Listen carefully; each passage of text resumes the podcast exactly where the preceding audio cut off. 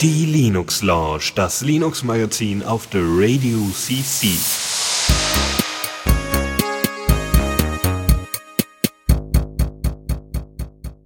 Jo, moin und herzlich willkommen zu unserer nächsten Linux Lounge. Äh, wie ihr hört, ist diesmal eine andere Stimme. Der Chris hat euch diesmal begrüßt. Und ebenso begrüße ich meine beiden Mitmoderierenden, den Michael. Hallo. Und den Dennis. Hallöchen. Und ganz herzlich begrüße ich auch euch zu unserer 249. Linux Lounge. Äh, wie ihr das bei dieser Zahl richtig denkt. Was? 249? Warte mal, was kommt danach? 200, nee, 250, stimmt. 250. Linux Also sechs Folgen haben wir dann eine Runden, ne? Ja, wir sollten da mal vielleicht, äh, was, sechs? Ich war jetzt bei vier, egal. Ähm, wir sollten auf jeden Fall mal feiern. Und, äh, aber bevor wir dazu kommen, vielleicht erst einmal zu den Themen in dieser Linux Lounge. Und da wollte ich euch direkt mal fragen, meine Lieben, was habt ihr denn so mitgebracht? Dennis, fang du mal an. Was hast du für uns? Ich habe ein bisschen rumgespielt gestern noch und habe äh, zwei kleine Themen. Einmal bezüglich der Pine Time, äh, die ich bekommen habe, und zu Postmarket OS, äh, wo ich ein bisschen mit rumgespielt habe. Äh, da werde ich ein bisschen was zu erzählen ähm, für Leute, die äh, zu viel Freizeit haben. Das ist sicherlich ein interessantes Thema. Ah, schön. Und was hast du, Michael? Ich habe in meiner Linkkiste gekramt und mal wieder geguckt, was ich da so rausziehen konnte. Die war ja ein bisschen spontaner bei der Vorbereitung hier, die Sendung. Ähm, aber ich habe zum Beispiel auch was Neues, Cooles von R-Clown mitgebracht, falls jemand das Utility kennt und ein paar News. Ähm, ja, ein paar Geschichten, das werden wir einfach mal gleich durchgehen. Ja. Was man vielleicht noch mal ganz kurz sagen sollte, ähm, weil ihr uns jetzt ja durchaus anders hört als sonst. Ja. Das liegt daran, dass wir uns jetzt nach all dieser Corona-Zeit, nach all diesen Sendungen, die wir gemeinschaftlich gemacht haben, tatsächlich jetzt mal gegenüber sitzen. Wahnsinn, ey. An einem Tisch sitzen wir in deiner Küche. Genau, und in einem absurden, wirklich absolut absurden Audio-Setup. Ja? Also wirklich, also alle meine USB-Ports sind voll. Ja, ich bin froh, dass der Akku voll, also ne, dass das hier alles Ja. äh, verstromt ist, alles LAN. Es ist, und es war ein Kampf. Das Ja, kann man wir haben anders sagen. tatsächlich, und so geil Pipewire auch ist, wir haben einen Pipewire-Bug in Verbindung mit ADJC gefunden und das hat uns jetzt gerade so ein bisschen um Kopf und Kragen hier beim Konfigurieren Ja, gekostet. genau. Deswegen haben wir auch eine Stunde nach hinten geschoben. Entschuldigt nochmal deswegen. Ähm, ja, und äh, wie ihr gehört habt, wir sind heute das Küchenradio, äh, die Linux Lounge aus äh, Dennis Küche und ähm, haben ein völlig abgefahrenes Audio-Setup. Aber ich wollte noch mal gerade erwähnen, du sagtest gerade deine, die runde Folge, wann wir die haben, in sechs Folgen. Ja, nee, vier. Ich wollte 256, 2 auf 8, Nerd, Bits und Ah, so. boah, Okay. das versteht doch wieder keiner. Okay. Ja, Ja, gut, dass wir das klären gut, konnten. geklärt. Gut, dass wir das geklärt haben. Genau. Ist Ähm, dann würde ich einfach sagen, äh, Legen wir los. Wir Ja, loslegen, ist ne? doch- Programm. Gute Idee. Neues aus dem Repo. Und da fange ich auch direkt wieder an, weil ich habe das erste Thema. Und zwar äh, hat EndeavourOS, so hat, um, haben uns die Kollegen von Gaming on Linux berichtet, eine neue ISO angekündigt für ihre äh, ja, Verbreitung ihrer Arch-Distro. Und die soll uns ein paar Kleinigkeiten erleichtern. Äh, EndeavourOS ist ja sowieso mit dem Anspruch, äh, als Nachfolgedistro von äh, Antergos an, eingestiegen. Ähm, eine Arch-Installation möglichst leicht und äh, ja, zugänglich zu machen und dabei möglichst aber nah an dem originalen Arch Linux Feeling sozusagen zu bleiben. Und die neue ISO bringt einen überarbeiteten Installer mit, der soll leichtgewichtiger und schneller sein und er bietet euch auch mehr Sane Defaults für die Konfiguration der Pakete, die ihr dort während der Installation vorkonfigurieren lasst. Und ähm, das beseitigt unter anderem zum Beispiel äh, Anzeigeprobleme bei gewissen Display-Managern, die bei der Standardkonfiguration auftreten können. Ähm, andere Workarounds wurden auch für andere Pakete eingebaut. Und ja, ich denke, für alle EndeavourOS-Freunde ist das eine spannende Neuigkeit. Aber stimmt, Antagos hieß das früher, ne? Ja, genau, Das habe ich Antagos dann hieß das früher. auch mal ausprobiert. Ähm, aber ähm, also du, du nutzt ja EndeavourOS. Was sind so deine bisherigen Erfahrungen damit? Ja, es ist ein Arch Linux. Also ich habe aber allen Problemen, die dann nach der Installation aufgetreten sind, gehen an ins Arch Linux Wiki und das funktioniert. Und naja, das, was eben halt vorher nicht vorkonfiguriert war, das findet man dann ganz schnell wieder und man kann die Sachen dann selber machen. Also es funktioniert, wie man es erwarten würde. Mit welchem Installer? Ich habe das damals tatsächlich, das, ähm, ich habe angefangen damit, dass ich Arch Linux, dass ich das erstmal selber aufgesetzt habe, dann bin ich über Antergos gestolpert und habe dann tatsächlich äh, Antergos umgeswitcht auf ähm, EndeavourOS, als äh, Antergos damals eingestellt wurde. Und die Endeavor-Leute haben dann direkt auch Instruktionen gegeben, wie man die Migration machen kann. Also man ändert im Grunde nur die Paketquellen und das hat dann ohne Probleme funktioniert und seitdem benutze ich das.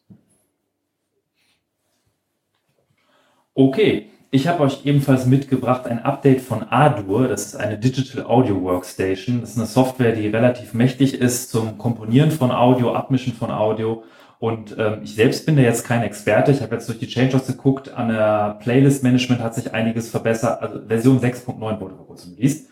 Äh, das Management von Plugins und äh, äh die, die MIDI-Unterstützung. Das sind aber alles Features. Ich weiß nicht, kennt sich einer von euch aus? Nutzt das einer von euch? Also ich nutze das tatsächlich zum Podcast schneiden oder habe es in der Vergangenheit immer mal wieder benutzt, aber wie das immer so ist, äh, die Podcasts sind nicht so aufwendig, dass sie so krass gemischt werden müssten, ähm, dass äh, ich da jetzt äh, was den was irgendwie die die MIDI-Funktion oder die ganzen VST-Plugins jetzt besonders viel wissen muss. VST-Plugins sind halt so die die Standard-Plugins, die äh, proprietäre Software, Audio-Software, äh, also die DAWs, Digital Audio Workstations oder ja Workbenches verwenden ähm, aber äh, die LV2-Plugins sind wiederum, soweit ich das richtig verstanden habe, die Open-Source-Variante. Und da gab es ja auf jeden Fall ein bisschen Support, so wie ich das hier richtig sehe. Es ist auf jeden Fall einer der, sage ich mal, äh, schon lange existierenden, lang gepflegten und wirklich stabilen und äh, einer der professionelleren Softwares unter Linux. Und wer sich mit Audiobearbeitung unter Linux beschäftigt, sollte sich auf jeden Fall Ado mal angucken, was jetzt neulich in 6.9 released wurde. Genau, ein bisschen ein paar Änderungen an der GUI beispielsweise. Das ist schon, äh, ist schon ganz nett. Ähm, mal gucken. Vielleicht gibt's ja irgendwann mal einen größeren Revamp bei Adur, weil also so ein paar Sachen könnte man da sicherlich noch mal ein bisschen aufhübschen und würde, glaube ich, ganz gut tun. Ja, ich äh, stelle euch kurz mal die neue äh, Version von Mate vor, äh, der, dem Desktop Environment äh, 1.26. Ähm, die haben einige neue Features dazu, unter anderem Wayland Support äh, für viele weitere Komponenten. Darunter unter anderem Atril, was ich nicht weiß, was es ist, aber bei Terminal, System Monitor und Pluma, dem Texteditor, weiß ich zumindest, worum es geht. Pluma hat äh, eine kleine Minimap dazu bekommen die man auch so aus VS Code und, und anderen äh, bereits kennt, ähm, als auch äh, noch äh, anderen äh, für, für, das, für das Grid im Background einen neuen Pattern bekommen und was hat es noch? Ein paar Plugins sind jetzt gut zu installieren, äh, so dass man äh, oder, oder überhaupt eine Plugin-Schnittstelle ordentlich. Äh, so ist es möglich, das Ding wie ein ganz normaler IDE zu verwenden. Ähm, dazu kommen, dass Notifications äh, haben ja zwischendurch auch mal, wer hätte es gedacht, Links drin das ist ganz gut, wenn man auf diese Notifications auch einfach klicken kann und nicht dann. Die Links gehen dann tatsächlich auf. Oh, das ist gut. Ja, ja ist schon gut, ja. abgefahren. Ähm, ansonsten gibt es auch einen Do Not Disturb Applet, was ihr einfach anschalten könnt, äh, so dass irgendwie kein äh, Screensaver und keine Notifications stattfinden. Und äh, grundsätzlich äh, sieht es wohl alles ein bisschen besser aus, weil die, Kram, die, die meisten Interfaces jetzt mit Cairo äh, gerendert werden, ähm, was unter GTK äh, neue Rendering-Engine ist, die viele Sachen deutlich besser und schneller macht. Äh, Kaya ist deren äh, File Manager unter Mate, also sowas wie Nemo oder Nautilus. Ähm, und hat äh, jetzt die Möglichkeit, äh, Bookmarking direkt aus dem Kontextmenü zu betreiben, als auch das äh, Formatieren von, äh, von äh, entsprechenden ja, äh, Festplatten oder USB-Sticks umzusetzen. Äh, sagen wir mal so, ist jetzt kein brachial tolles neues Feature, weil Nautilus als auch äh, viele andere Dateimanager können das schon seit Jahren. Aber es ist ja schön, dass das jetzt auch bei Mate äh, funktioniert. Ähm, ansonsten äh, kann jetzt tatsächlich der Archive Manager auch EPUB aufmachen. Auch nett. Ja? ich meine, das ist ja auch eine ZIP-Datei. Ja, mit ein bisschen äh, ähm, XML-Code, glaube ich. Ja, also nicht, nicht, so, nicht so wahnsinnig äh, brachiales, aber auch schön. Und ähm, der äh, Power Manager kann jetzt die, äh, die äh, Keyboard-Hintergrund, also die Tastatur-Hintergrundbeleuchtung entsprechend dimmen, ähm, um äh, entsprechende Ressourcen zu sparen. Äh, sonst gibt's noch so ein paar Kleinigkeiten. Aber wenn ihr äh, Mate beispielsweise unter Linux Mint oder so einsetzt, ist das sicherlich eine gute Idee, äh, sich da auf die nächste Version zu freuen. Ja, das klingt wirklich gut. Als nächstes habe ich mitgebracht eins meiner wirklichen Lieblings-Utilities. Also jeder hat so ein paar Tools, die er immer wirklich für sehr gerne nutzt und eins, wovon ich begeistert bin, also neben Kompressionsalgorithmen, GitLab, was ich so glücklicherweise hier reinbringe, ähm, ist R-Clone. Und äh, ich glaube, wir hatten das schon mal in einer Sendung, aber nochmal kurz zusammengefasst. R-Clone ist so das Schweizer Taschenmesser für Cloud Storage. Äh, es ist ein Utility, welches so ähnlich wie rsync einem erlaubt, auf Cloud-Speicherdateien hochzuschieben, äh, zu kopieren zwischen Cloud-Speichern. Und der Support für was für Cloud-Speicher unterstützt werden, ist einfach Wahnsinn. Da sind irgendwie 15 oder 20 verschiedene Anbieter, da, äh, plus dann noch verschiedene Varianten. Also Google ist ja nicht nur der Google äh, normale Storage, dieser S3-kompatible Storage, sondern auch noch dieses normale Google Drive Google Fotos kann man dann genauso verwenden wie einen Online-Drive. Äh, äh, und man kann das sogar mounten als lokaler Mount Point. Das heißt, selbst unter Windows funktioniert das, dass man seinen Google Drive dann mountet bei sich lokal und einfach wie eine eigene Festplatte verwendet. Äh, dazu kommen noch so weitere Meta-Anbieter, die halt äh, Plugins, die einem erlauben, die Daten on the fly zu verschlüsseln. Das heißt, man kann den quasi vorschalten vor jeder beliebigen Cloud. Die Daten werden lokal verschlüsselt und dann erst in der Cloud gespeichert. Also alleine deswegen ist Arclon schon einfach Wahnsinn und super praktisch, wenn man irgendwas mit Cloud-Speicher macht. Und ähm, was jetzt in der Version 1.5.6, die vor zwei, drei Wochen veröffentlicht, die irgendwann veröffentlicht wurde, vor kurzem, äh, ist der Support für Docker Storage Support. Also es können quasi, wenn jemand Container verwendet und da rein mounten Sachen will, kann man ein R-Clown Mount direkt sich in den Container quasi als Storage rein äh, äh, konfigurieren, so dass man dann seinen Cloud Provider im Container als Storage nutzen kann, was ich total Wahnsinn finde.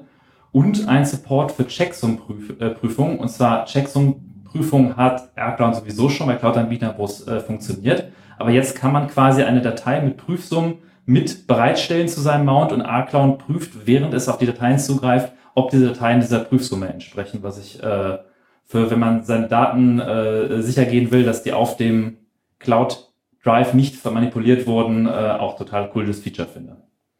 Krass, krass.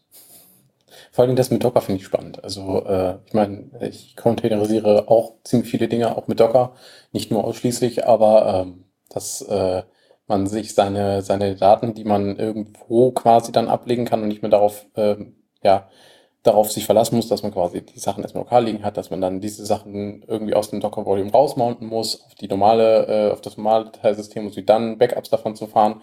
Das Problem kann man damit ja auch zum Beispiel auch umgehen, indem man sich dann einfach auf einen bereits mit Backup versorgten Cloud-Speicher verlässt zum Beispiel.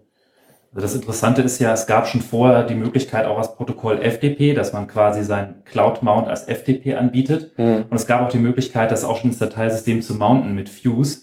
Äh, das Problem ist allerdings, dass so ein Standard POSIX-Dateisystem mit Hardlinks, mit Time-Dingsbums und Permissions nicht immer so einfach ist zu mappen auf verschiedene Cloud Drives und was für Features die bieten.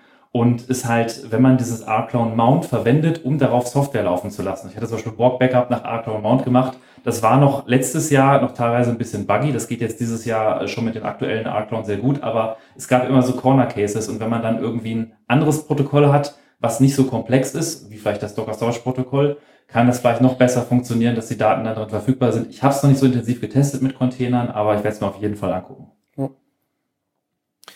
Ja, eine große neu und schöne tolle Neuigkeit ist Conduit. Äh, Conduit ist die Matrix, äh, also ist die ist der Matrix Home Server in Rust geschrieben. Äh, Bitte? Hä? Ist es in Rust geschrieben? Hallo? Was ich, ich muss sagen, ist es was und ihr müsst sagen. Es ist in Rust geschrieben. Ja, Sehr Leute, gut. meine Güte. Wir ja. üben das noch, keine Sorge. Nee, nee, nee. Ja, mh, unbedingt. Also. ähm, es wurde ja schon äh, all die Jahre intensiv dran äh, gewerkelt, aber äh, die große Neuigkeit ist, Conduit ist in der 0.2er Version endlich in einer Beta verfügbar. Uh. uh. Yay. Also Beta wie in Beta, dass man, dass Leute sich das anschauen sollen, bitte mögen und dann so ordentlich und oh. Es also, ist nutzbar. Ich weiß nicht, wie viele unserer Zuhörer einen Matrix-Server betreiben. Ähm, ja. Also jeder Dritte vielleicht. So. Ja, maximal. Fände ich gut. Also äh, beschäftigt euch damit. Dezentralität, Selbsthosten, sehr empfehlenswert und äh, Conduit ist eine super Alternative zu den existierenden Servern. Ja. Die genau. man sich mal anschauen soll. Bis zu Peer-to-Peer -Peer und noch viel weiter. so, also Codwit ähm, wird, wird schon eine Weile entwickelt, aber äh, hat jetzt, äh, wie gesagt, so offiziell das Label Beta bekommen, soll entsprechend getestet werden. Ähm, es ist tatsächlich an vielen Stellen äh, sehr, sehr rigoros immer am, am, an der offiziellen Spec von Matrix äh, hinterher, teilweise auch mit einer besseren Implementation. Ähm, Es hat zudem nutzt äh, die die Datenbank äh, SQLite äh, hinten dran und ähm, ansonsten dadurch, dass es mit Rust geschrieben ist, hat es einfach grundsätzlich viele Vorteile. Es ist unglaublich performant, äh, es äh, hat ein ordentliches Error Handling. Ähm, ja, und es äh, nimmt, also es gibt halt auch im, im Channel, äh, äh im Matrix-Raum äh, von Conduit regelmäßig so die Battles, wer kann den RAM am äh, meisten drücken. Also es gibt immer wieder weitere äh, ähm, Pull-Requests, um äh, entsprechend den RAM-Usage niedrig zu halten. Und das kann man ja jetzt, muss man sagen, von Synapse nicht, nicht behaupten, der Referenzimplementierung, die in Python geschrieben ist. Man hat es einfach damals so gemacht, es ist einfach historisch so entwickelt worden. Äh, Dendrite gibt's ja noch, was äh, in Zukunft ja auch stärker auch diesen Peer-to-Peer-Fokus haben soll, weil es eben ein bisschen performanter ist. Mal schauen, mal schauen. Aber Conduit ist auf jeden Fall äh, äh, spätestens äh, auf, auf äh, ne, an, an dritter Stelle, ähm, weil die anderen beiden ja von den offiziellen Matrix-Entwicklern äh, weiter betrieben werden. Ähm, mal so als Frage, die äh, hast du gerade eine Zahl so im Kopf, was so der aktuelle Threshold ist, wo die Conduit äh, Leute gerade so liegen mit ihrem RAM-Verbrauch? Hast du es gerade im Kopf? Also äh, das, was äh, wohl regelmäßig immer auftauchte, war so 300 MB bis 500 MB. Das hängt sehr stark davon ab, wenn deine Nutzer joinen zu anderen Servern, die riesengroße Channel haben, dann muss der sich mit diesem Server synken und dann kommt das, halt das, ganz viel Das ist teuer dann, ja klar. Genau, aber das läuft trotzdem ziemlich performant auf einem, einem Raspberry Pi mit äh, 1 Gigabyte. Ja, also es geht darüber teilweise nicht hinaus. Also diese 300, also 200 bis 300, die es am Anfang hat, ne, das ist der Kickoff quasi äh, nach, nach einem Boot äh, oder nach einem Reboot.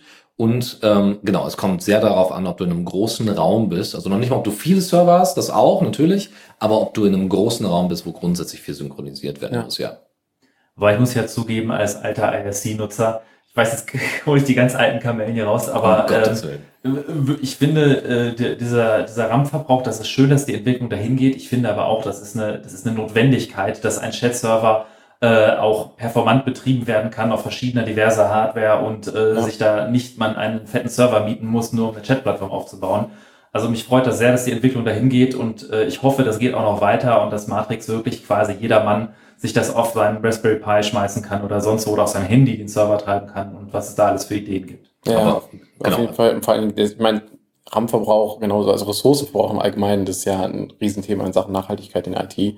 Ähm, das ist ja auch noch ein, ein ganzes Thema, das man da bedienen kann, wenn man das jetzt möchte. Ich glaube, in diesem Rahmen machen wir es jetzt erstmal nicht, aber ähm, das ist absolut, wie du sagst, eine positive Entwicklung, dass es Projekte gibt, die sich auf die Fahnen schreiben, wir wollen darauf achten, wie der Ressourcenverbrauch unserer Software ist und wollen die auch, soweit es geht, optimieren, was ja auch eben halt auch nicht zuletzt auch umwelttechnisch ein Aspekt ist. Wo ich sehr gespannt bin, also wie gesagt, der Android hat ja äh, so einen stärkeren Fokus auf Peer-to-Peer. Es ist natürlich nicht alleine, aber hat es. Was mich jetzt interessieren würde, ist, ob Conduit in ähnlicher Form benutzt werden kann. Ne? Also, mhm. Also, dass man dann irgendwann mal Implementation hat, wo man dann sagt, okay, wir haben jetzt irgendwie Hydrogen, also einen anderen Client, der nochmal leichtgewichtiger ist, der, der nochmal anders, anders funktioniert, auch aber mit, mit Webtechnologie umgesetzt worden ist. Und wir bauen da dann äh, jetzt anstatt der Android mal Conduit ein, weil wir einfach sagen, so, äh, ja, wir mögen Rust halt lieber, ist halt, ne, so, ist halt vielleicht einfacher zu handeln. Und äh, ja, also ich bin, wie gesagt, ich kann nur empfehlen, wirklich im Matrix-Raum von, von Conduit unterwegs zu sein. Äh, was man da immer mal wieder an Screenshots und, und äh, Monitoring-Bilder äh, und so weiter sieht, das ist schon ganz spannend, um einfach auch die, die Geschwindigkeit, in der die Entwicklung davon statten geht, mal mitzubekommen. Ja. Von mir gibt es noch ein Update zu Systemd in der Version 249 äh, wurde es veröffentlicht und ähm, Systemd ist ja ein, ein Init-System, was alternativ ist zu äh, Init 5 und äh, Upstart. Und ja, Systemd, jetzt wird hier ein bisschen geschmunzelt, Systemd umfasst viele Tools, die viele Sachen. Äh, äh nee, es ist mehr als ein Init-System. Ja. Es ist mehr als ein Init, als Systemd, ist mehr als ein Init. Äh, Entschuldige, dass ich das jetzt kurz cover, aber 249 ist dir was aufgefallen? Unsere Sendung. Unsere Sendungsnummer ist genau die gleiche. Ja, vielleicht. Hat aber nichts miteinander zu tun. Hat nichts miteinander zu tun, ist aber ein lustiger Zufall. Absolut. Wollte ich nur mal kurz bemerken.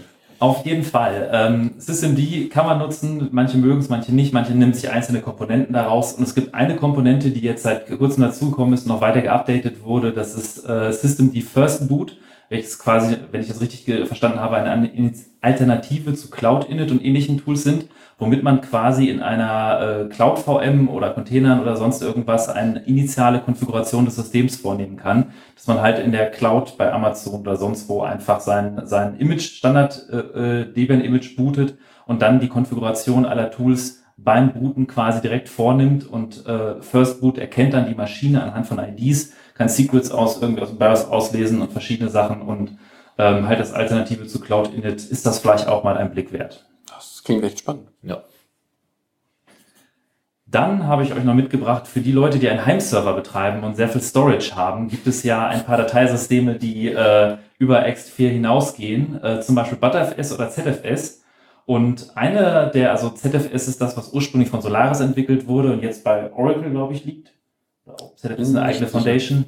Ähm, und äh, ZFS ist ähnlich wie ButterFS, hat dieses äh, Copy and Write, Live-Check-Summing, ist schon sehr stabil, wird schon von großen Anbietern, wirklich sehr großen Installationen mit vielen Exabyte und Petabyte genutzt. Und ähm, ein Nachteil, also sagen wir, ZFS hat einen Modus, Betriebsmodus, der heißt RAID Z.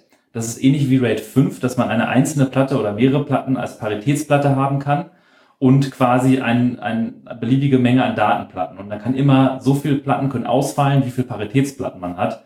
Das Problem bei ZFS, im Gegensatz zum Beispiel zu ButterFS, war, dass man bis jetzt diese Konfiguration nicht einfach erweitern konnte, sondern sein Setpool quasi komplett neu erstellen. Also es ging, glaube ich, gehackt, gehackt, aber normalerweise war die Empfehlung, man muss sein Setpool komplett neu erstellen. Das heißt quasi mindestens so viel Speicher, wie man vorher hat, nochmal kaufen dann den Z-Pool darauf erweitern und dann die anderen Platten mit einbinden, was halt das Erweitern von Z-Pools ZFS bisschen anstrengend gemacht hat.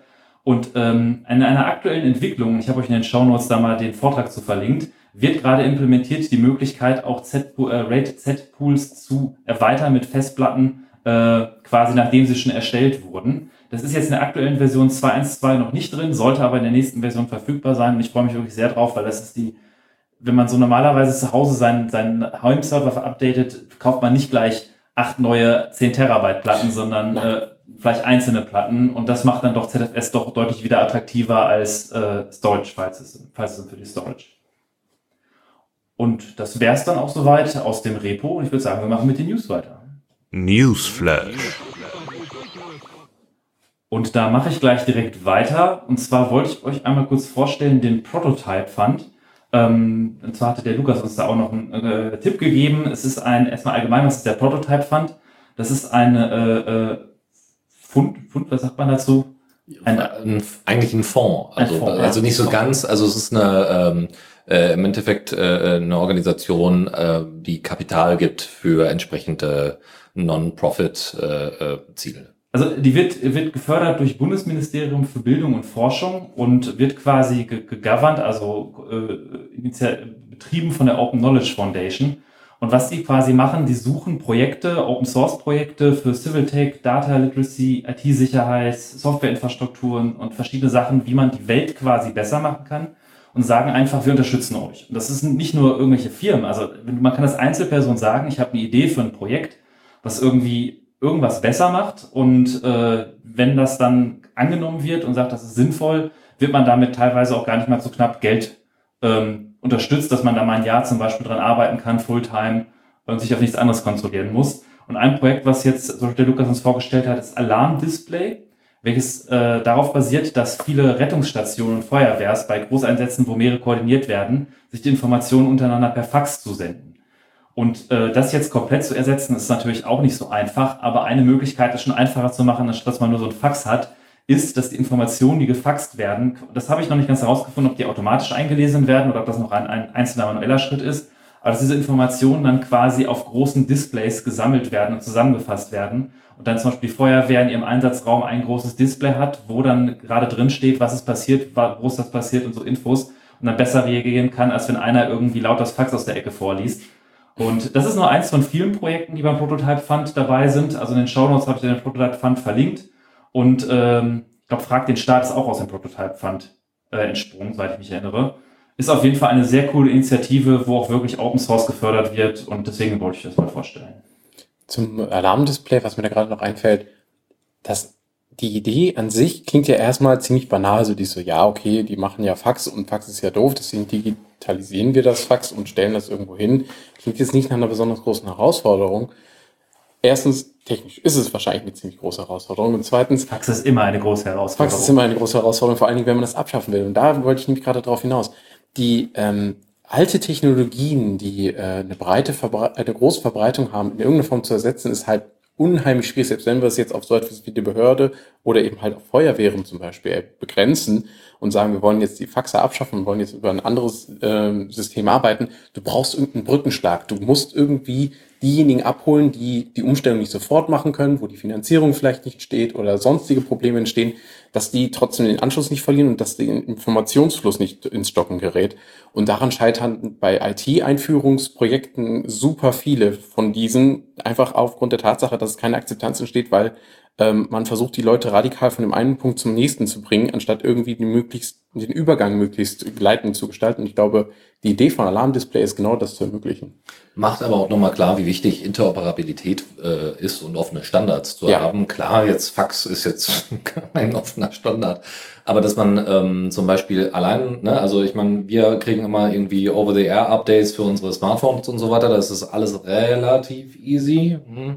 Ähm, aber äh, wenn es darum geht, in Behörden oder in anderen äh, größeren Organisationen einfach grundsätzlich auf eine neue Technologie umzusteigen, dann wäre es ja gut, wenn die auch die alte Technologie als auch die neue Technologie auf äh, offenen Schnittstellen basiert und somit so ein, so ein modulares Auswechseln dann auch ermöglicht, sodass dann alles gemeinschaftlich stattfinden kann.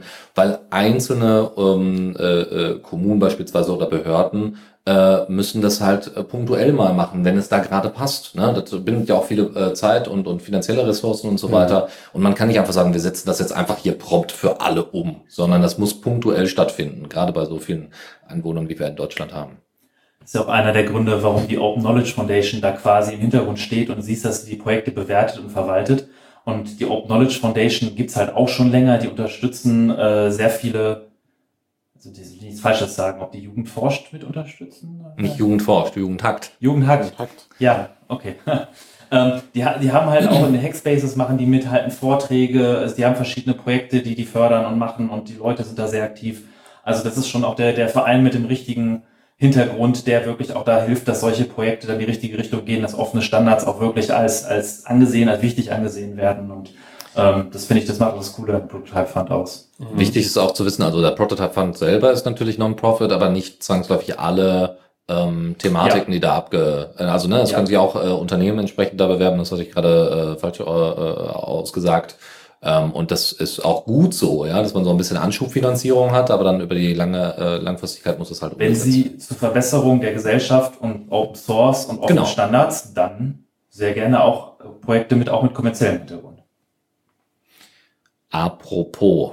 Ja, also es gibt, glaube ich, keine App, die äh, besser als Beispiel gelten könnte für ähm, ja dem Gemein, äh, Gemeinwohl orientiert als äh, die Kopfpass-App oder auch die Corona-Warn-App. Mhm. Ähm, zumindest sollte sie in so einem Dienste stehen. Jetzt ist es so, dass äh, in Deutschland äh, jetzt vor kurzem im F-Droid Store jetzt auch die Kopfpass-Check-App zur Verfügung steht. Ähm, das war aber leider nicht so einfach, wie es in der Schweiz der Fall war. In der Schweiz äh, gibt es die auch schon eine Weile lang im F-Droid Store, aber automatisch, ja, ohne dass da irgendwie die FSFE oder sowas hinterher musste. Ähm, und äh, das ist genau der äh, Beitrag, den auch die FSFE äh, da nochmal ähm, geäußert hat. Es ist ein echtes Problem. Da wurden teilweise von dem Support-Team, die die deutsche äh, CoughPass-App die zur Über, ähm, Überprüfung der entsprechenden äh, Nachweise genutzt wird. Ähm, da, da tatsächlich auch äh, äh, Steine in den Weg gelegt worden sind. Äh, ne? Also man hat da nicht so intensiv kooperiert mit den Freiwilligen, man hat auf, äh, auf proprietären Implementationen aufgebaut, anstatt das eben auf, auf die bereits schon verfügbaren zu machen. Genau, auf Google-Dienste, genau so ist es. Ja, und hat sich da auch nicht besonders drum gekümmert.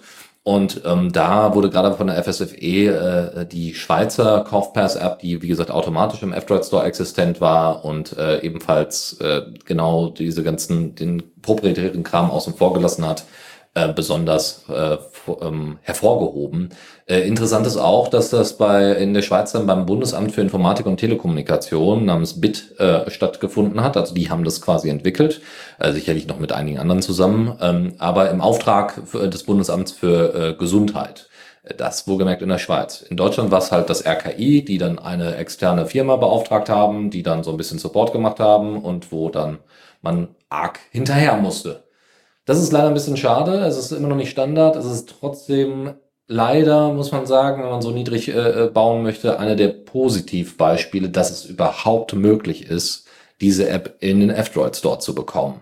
Zwar mit mehr Aufwand von Freiwilligen und Ehrenamtlichen, das ist nicht gut, aber ich habe eine offizielle App des Staates im F-Droid Store. Und da muss ich sagen, das äh, schätze ich schon sehr. Also ich muss auch an der Stelle mal auch den Freiwilligen danken, die sich da hingesetzt haben und die, die Google-Dienste und das anderen Libraries rausgepopelt haben und das Und gemacht die sich vorher haben. mit dem Support-Team von der ursprünglichen App auseinandergesetzt haben, also von dem Auf Auftragnehmer und das alles ja irgendwie versucht haben, in die Gänge zu bringen auch. Ne? Also Es ist, es ist halt schade, das ist so ein bisschen der Schatten an dieser eigentlichen Erfolgsgeschichte, dass wir durchaus bei der Bekämpfung von dieser Pandemie äh, äh, mit der äh, Corona-Warn-App eine, eine Open-Source-Lösung geschaffen haben, dass wir wirklich auch geschaffen haben, dass das funktionieren kann, äh, gesehen haben, dass es funktionieren kann. Äh, und dann ist es wirklich schade, dass dann gerade bei solchen Schritten, auch wenn es Leute gibt, die auch dabei mithelfen wollen, dass dann da nicht kooperiert wird vernünftig. Ähm, das ist traurig zu sehen.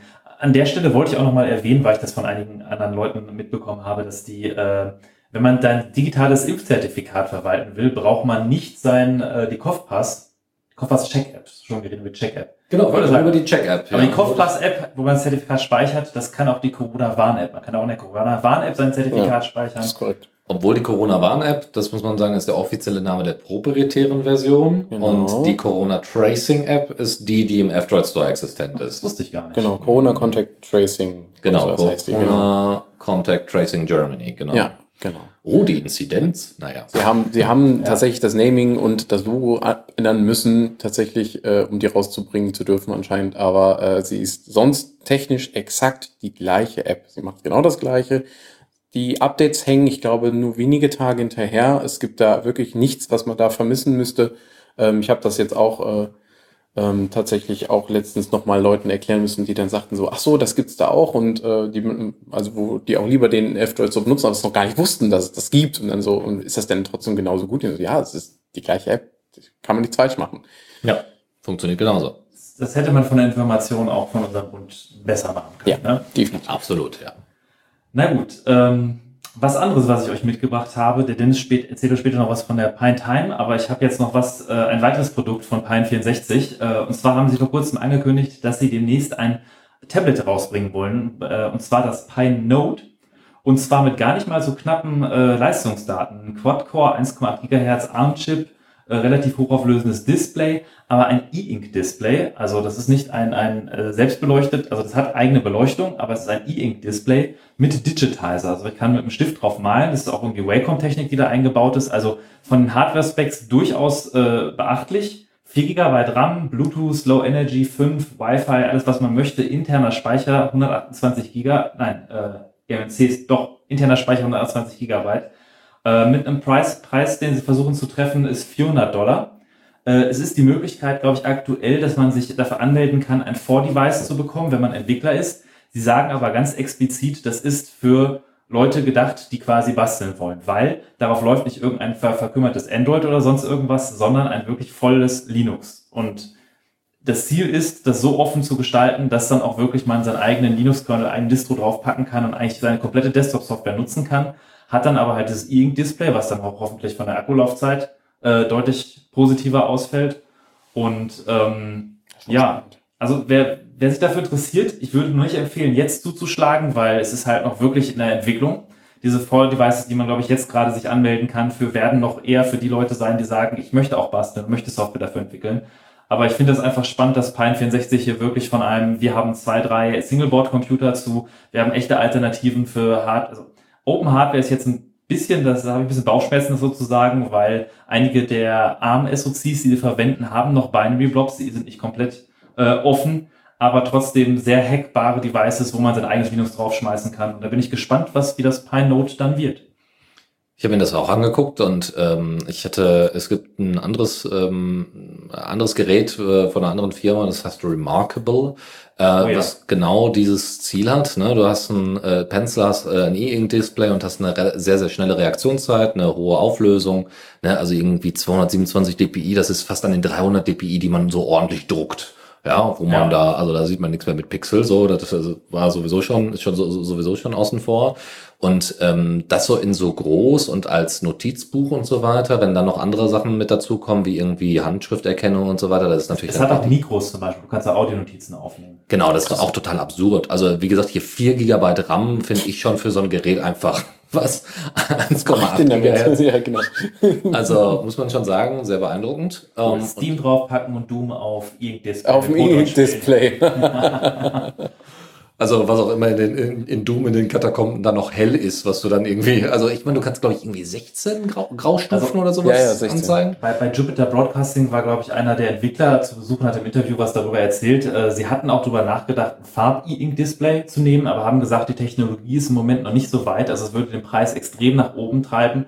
Und sie haben sich eher dafür entschlossen, halt ein äh, höherwertiges E-Ink-Display in Graustufen zu providen, was dann halt für Notizen und solche Sachen gut geeignet ist. Weil Jeder Student wird das, wird das hypen, das Ding, wenn das ordentlich funktioniert. Ja. Also von Mhm, daher. Absolut.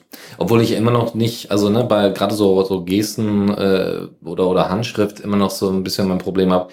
Ich möchte immer alles digitalisiert und durchsuchbar haben. Mhm. Und ja, auf der, also im Moment mache ich das tatsächlich so. Ich habe tatsächlich einfach Papier, schreibe da drauf, weil einfach ein Laptop mitnehmen oder auch selbst ein Tablet mitnehmen einfach in meiner Arbeitsumgebung einfach nicht akzeptabel ist. Ja, also wenn man da in, in, einer, äh, in einer Sitzung oder sowas oder in einem Meeting unterwegs ist, das ist einfach nicht akzeptiert und wirkt dann einfach so, als würde man sich abschotten. Ne? Das macht halt der Bildschirm. Und ähm, ne, somit passiert das alles auf Papier und dann wird es später von Papier ins Digitale übertragen, weil ich das halt durchsuchbar haben muss. Ja? Wenn ich die Mhm. Informationen Mhm. brauche, dann, ne, so, das geht nicht mit der ganzen Zettelwirtschaft. Und wenn es da eine gute Möglichkeit gibt, das irgendwie zu, zu begrenzen, super Sache. Also äh, ich habe das zum Beispiel bei, bei Microsoft OneNote, äh, da habe ich immer noch nicht so ganz verstanden, warum das Leute nutzen, weil da ist einmal alles querbeet durcheinander. Ähm, ne, du kannst wirklich überall, da kannst du ein Textfeld reinsetzen, da kannst du handschriftlich was dazu packen und hier noch eine Skizze dazu und so weiter. Das mag für ein erstes, ne, eine erste Orientierung okay sein, aber ganz ehrlich, äh, du findest da nichts. Aber ist eine Organisationsform, die manche Leute wirklich bevorzugen, diese Schreibtischvariante, wo man einfach all seine Projekte quer liegen hat.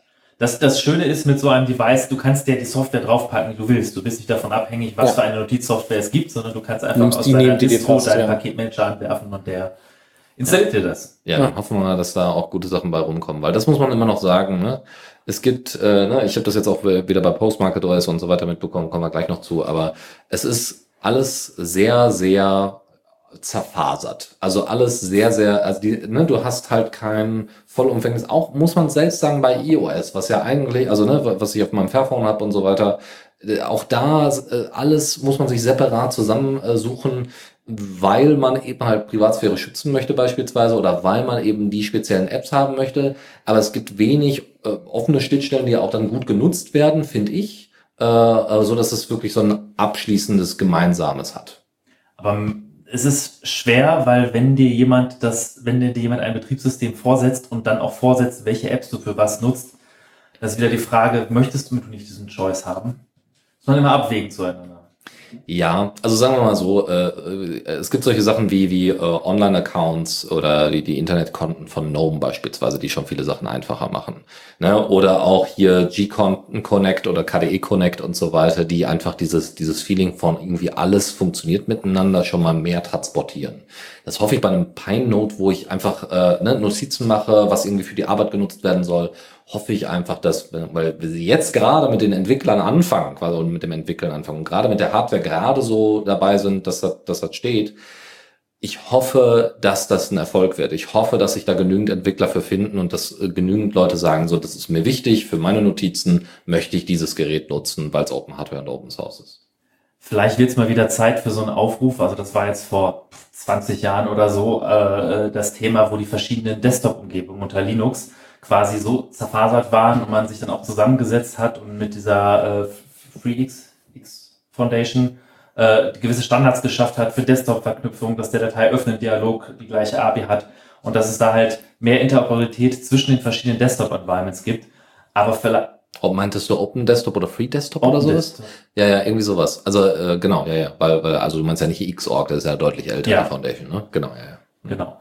Und ähm, das ist, das ist sehr gut. Das ist jetzt schon teilweise, kann man jetzt seinen, seinen genauen KDE wechseln, wie man möchte, aber es wäre halt cool, wenn es jetzt noch weiter gedacht wird und auch über solche Sachen wie Notification-Systeme, wie jetzt KDE Connect, GNOME Connect, äh, dass da noch mehr Sachen so funktionieren, dass ich dann einfach erwarten kann, ja, es funktioniert auf meinem Pi-Note dann genauso wie auf meinem anderen Desktop und meine Geräte funktionieren miteinander. Das ist etwas, wo vielleicht der, der Desktop Linux noch ein bisschen was nachzuholen hat zu anderen Ökosystemen. Naja. Ein Aufruf jetzt an alle da draußen. genau, und wenn ihr so ein Ding tatsächlich euch mal zugelegt habt, äh, dann meldet euch gerne bei uns. Ne? Bei uns im, im äh, Chat natürlich, unter äh, Libera-Chat äh, im IRC bzw. Matrix oder äh, sonst auch per E-Mail an kommentar at theradio.cc. Dann äh, würden wir gerne mal mit euch äh, sprechen, wie so euer Eindruck ist äh, von dem Gerät und äh, was ihr denn vielleicht vorhabt, dort drauf zu entwickeln und wie man euch unterstützen kann. Genau, unter in Matrix Raute The Radio CC zusammengeschrieben, Doppelpunkt Libera.chat. Bleiben wir noch ein bisschen bei, Hard bei Hardware und ähm, reden kurz über das Fairphone. Ich man, denke, ich darf das hier mal so sagen. Wir sind ja ein kleiner Fairphone-Fanclub, weil wir alle haben ein Fairphone 3. Und ähm, erstmal die schlechte Nachricht, Fairphone 3 ist abgekündigt. Clickbait. Das ganze Fairphone 3? Nein, natürlich nicht.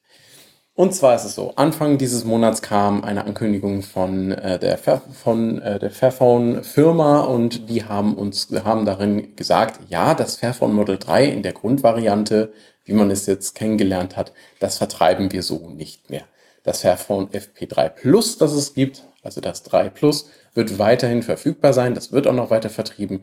Dementsprechend gibt es natürlich auch noch alle Ersatzteile für das Fairphone FP3 und äh, Support ist auch noch da. Alles gar kein Problem. Wir haben ja auch noch einiges vor. Wir wollen zum Beispiel unseren offiziellen Bild noch mit Android 11 versorgen. Das soll 2022 kommen.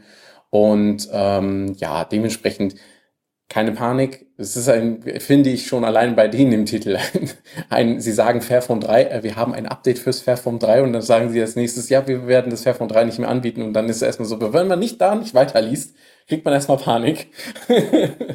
Aber ähm, tatsächlich heißt es wirklich nur basically, wir wollen das Fairphone 3 so nicht mehr anbieten, wie wir es getan haben. Das Fairphone 3 Plus ähm, bieten wir weiterhin an, weil wir finden, das ist das bessere Fairphone 3 und äh, da kann ich nur zustimmen. Also die ursprünglichen Kameramodule, das ist ja eigentlich der größte Unterschied zwischen den beiden Modellen, ähm, dass sie, äh, das 3 Plus hat einfach etwas äh, höher auflösende Kameramodule vorne und hinten und die ursprünglichen sind halt ein bisschen Kartoffel. Kann man so sagen, finde ich. Ähm, ja, aber zu, zu dem äh, Android 11 äh, noch dazu, noch schnell dazu gesagt, äh, tatsächlich wird, gibt es schon Android 11 fürs Fairphone 3 und 3 Plus, nämlich angeboten durch die freien Projekte Lineage OS und beziehungsweise ähm, Lineage OS von MicroG kann man Android 11 heute schon haben. Dann habe ich noch eine Geschichte, die jetzt etwas weniger schön ist. Die ist auch etwas älter und ich habe aber überlegt, dass wir sie trotzdem noch mal hier in die Sendung aufnehmen. Ja, wir hatten da schon länger darüber gesprochen, ob wir die nicht mal aufnehmen und so und das war es, es ging durch fast alle Linux-News und äh, da haben schon andere Leute viel drüber geredet. Und jetzt, ja. wo weniger Leute drüber reden, will ich einfach nochmal Auch nochmal drüber reden. Genau, das Feuer nochmal anfachen. Richtig. Ähm, wo geht's eigentlich? Also, ihr kennt wahrscheinlich WireGuard als VPN-Lösung, moderne VPN-Lösung, die ziemlich mächtig ist. Und ihr kennt vielleicht auch BSD. Äh, FreeBSD, OpenBSD gibt es verschiedene Varianten. Mhm. Und äh, in BSD 13 zum Release wollten, sollte auch WireGuard rein. Und äh, vor dem Release hat es entwickelt ein Entwickler namens Matthew Macy, der von äh, Netgate angestellt ist. Das sind die, die PF-Sense, eine kommerzielle Firewall-Lösung anbieten.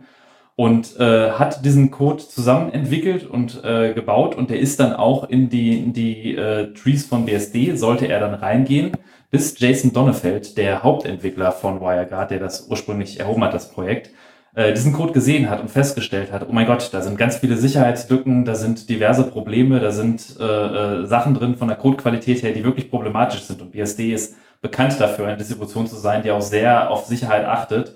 Und äh, es wäre quasi eine Katastrophe, wenn das in BSD 13 reingehen würde, weswegen er sich dann hingesetzt hat und äh, mit anderen Kollegen von dem Netzwerkteam von BSD äh, eine neue Implementierung geschrieben hat, äh, das auch auf der Mailingliste diskutiert hat was von diesem Matthew Macy und allgemein der Firma Netgate überhaupt nicht gut angenommen wurde. Ähm, und zwar, ich habe in den Shownotes auch verlinkt einen Ars Technica Artikel, der das schön zusammenfasst, äh, zusammenfasst und auch von der Mailingliste. Das, äh, da wurde sehr viel schlecht über Jason Donnefeld geredet. Da gab es einiges an, an Auseinandersetzungen und sehr unkonstruktive Berichterstattung, dass quasi äh, Jason jetzt äh, Bugs disclosen würde, Sicherheitssachen äh, disclosen würden, weil PFSense hat diesen Code bereits ausgeliefert in seiner PFSense-Distribution und quasi jetzt würde ohne Vorlauf äh, Sicherheitslücken veröffentlicht werden. Und anstatt da konstruktiv dran zu gehen, äh, war das eine ziemliche Shitshow und äh, wirklich ein, ein selten unprofessionelles Verhalten von PFSense und den Leuten dahinter. Äh, wenn man sich noch die Mailinglistenartikel ansucht und wenn man dann ein bisschen weiter die Geschichte liest, hört man sogar noch weiteren äh, unglaubliches Zeug. Also die Alternative zu PFSense ist OpenSense, ist eine offene Distribution für Firewall, auch auf BSD basierend. Und äh, PFSense hat unter anderem zum Beispiel mal vor einigen Jahren eine Schmutzkampagne gegen OpenSense äh, äh, gefahren und hat eine Webseite online gestellt unter opensense.com, äh, mit, wo sie mit Nazi-Vergleichen und Fäkalhumor und so richtig wirklich unterste Schiene von, von Trollelei versucht haben, die, die schlecht zu reden und haben dann auch lange geleugnet, dass das irgendwie von denen kommt und haben dann aber auf allen Schienen versucht, irgendwie OpenSense schlecht zu reden. Und erst vor einem Gerichtsverfahren, als es dann wirklich vor Gericht ging, kam dann wirklich raus, ja, das ist wirklich der, der, die Leute von Netgate, äh, die das gemacht haben.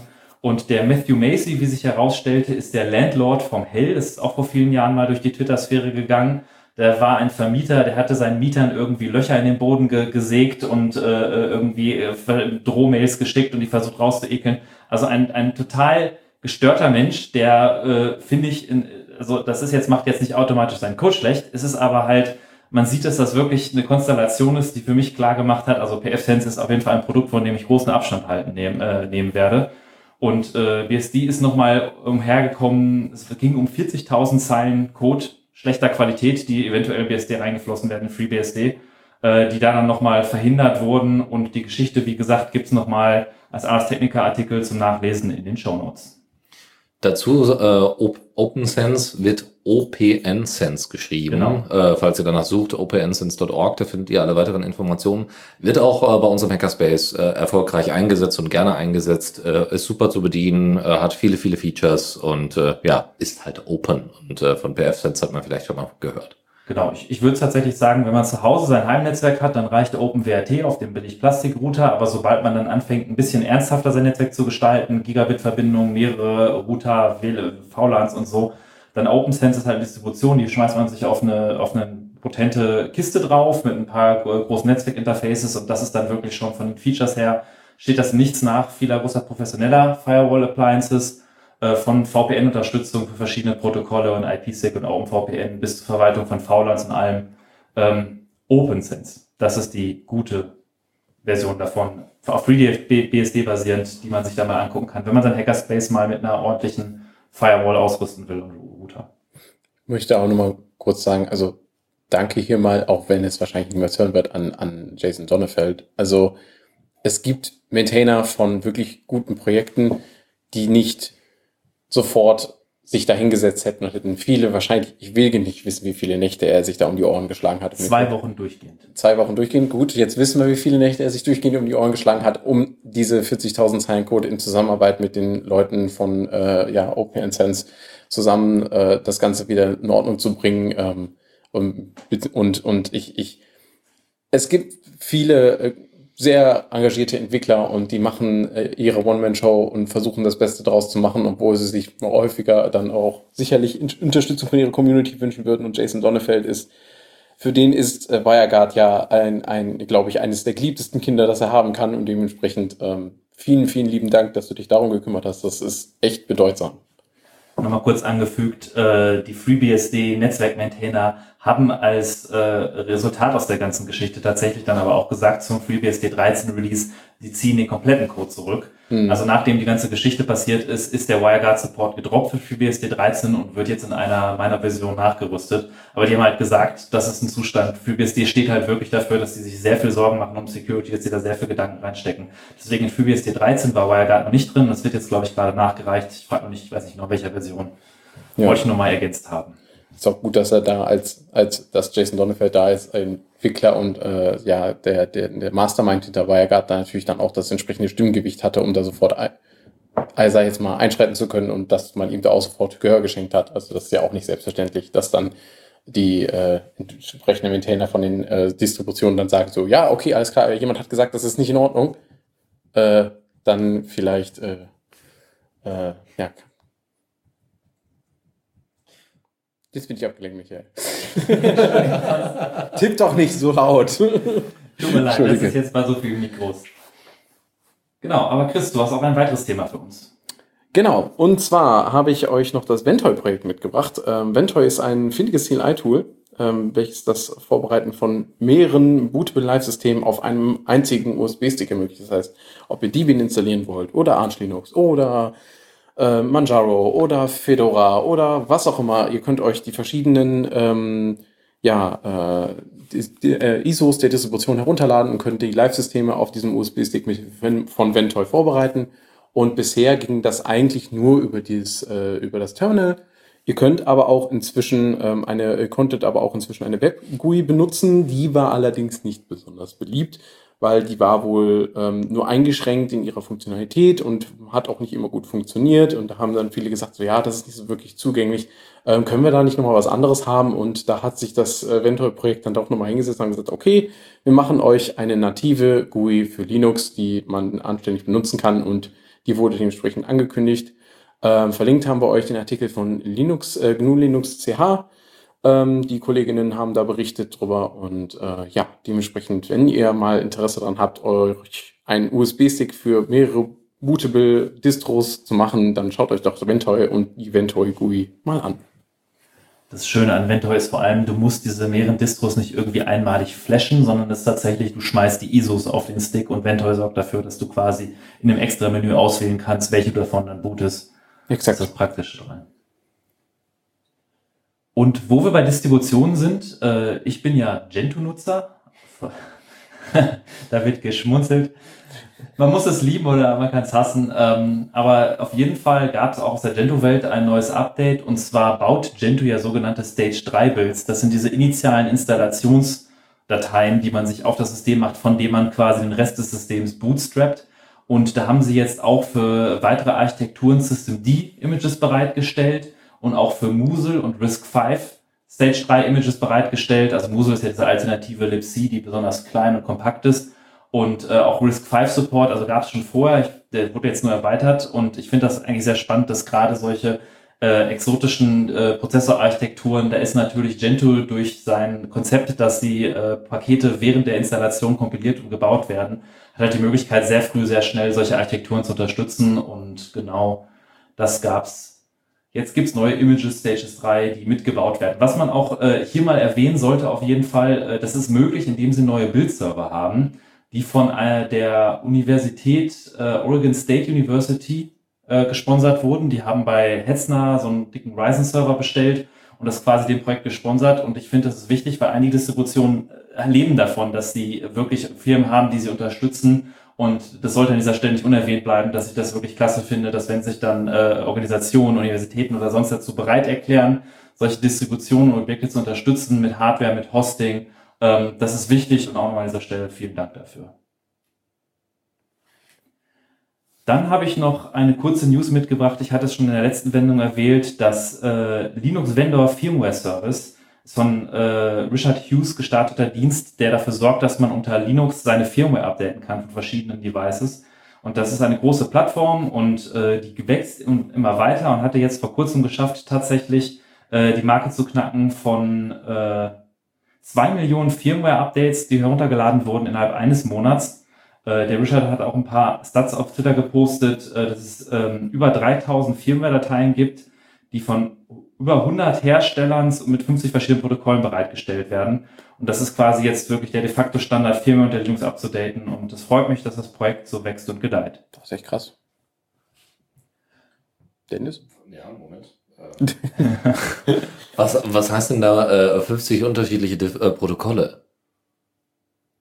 Ähm, ich habe diesen Tweet jetzt gelesen, ich habe mich nicht genau weiter eingelesen, ich weiß nicht, was 50 verschiedene Protokolle sind. Ich glaube, das ist jetzt leider nur ein bisschen äh, Kaffeesatz lesen, das kann ich nochmal nachreichen dann in den Show Notes, ist, dass es darum geht, äh, wie diese Firmware, also du kannst ja zum Beispiel über, äh, wenn du über SATA oder NVMe deine Festplatte updatest oder über eine USB deine USB-Receiver für Logitech-Mäuse oder sonst was. Und ich vermute, das sind damit Protokolle gemeint, also 50 verschiedene Arten, mit, auf welche Devices du deine Firmware flashen kannst. Alles klar, ja. Also es ist, es geht LVFS tatsächlich auf dieser Plattform sind Updates für BIOS und viele Hersteller unterstützen das direkt, dass sie ihre Software ausliefern. Das, was wir letzte Sendung erwähnt hatten, war halt Dell, die eine kritische Sicherheitslücke hatten und dann auf einen Schlag irgendwie Hunderttausende noch was Geräte updaten konnten, auch unter Linux direkt aus dem Betriebssystem heraus, dank LVFS.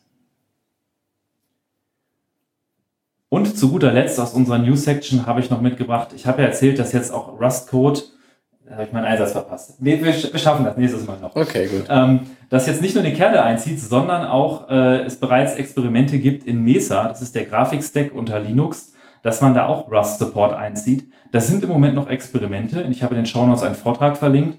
Aber äh, es wird gerade geschaut, ob man zum Beispiel diese äh, Compilen der Shader für OpenCL, das ist dieser Clover-Code, man dafür Rust-Bindings generieren kann und mit etwas Glück sehen wir in den nächsten Mesa-Releases, dass man dann auch in Rust äh, in Mesa weitere Treiber und Support programmieren kann.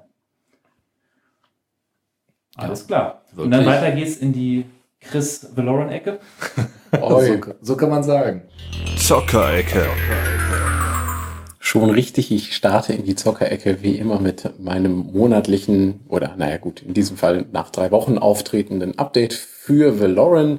Und dieses Mal gibt es auch wieder eine schöne Nachricht, nämlich ähm, von den ganzen letzten Nachrichten, die ich euch da mitgegeben habe und den neuesten Entwicklungen und der sehr, sehr zugegebenermaßen sehr langen Liste bei der letzten Sendung, ähm, gibt es jetzt auch eine Zusammenfassung, nämlich in der Version 0.11.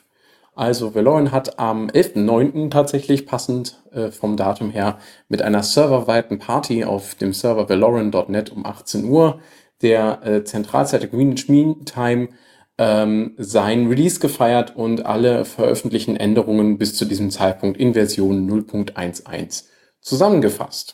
Ähm, zu den Änderungen, die ihr bereits kennt, habe ich noch ein paar wenige mitgebracht, die noch mit in das Release gekommen sind. Dazu gehören nämlich unter anderem nun, dass Animationen beim Einsammeln von Gegenständen abgespielt werden, welche können, die zum Beispiel durch Angriffe unterbrochen werden können und dass die Engine nun auch abfragt, ob dieses Einsammeln von Gegenständen überhaupt valide ist. Denn ähm, Leute, die für Lauren schon eine Weile spielen, werden festgestellt haben, ach, es war bisher immer ganz schön, man geht dann, äh, man geht dann einfach spazieren durchs Dorf, läuft an Häuserwänden entlang und die darin gespawnten Gegenstände können einfach durch die Wand hinweg eingesammelt werden.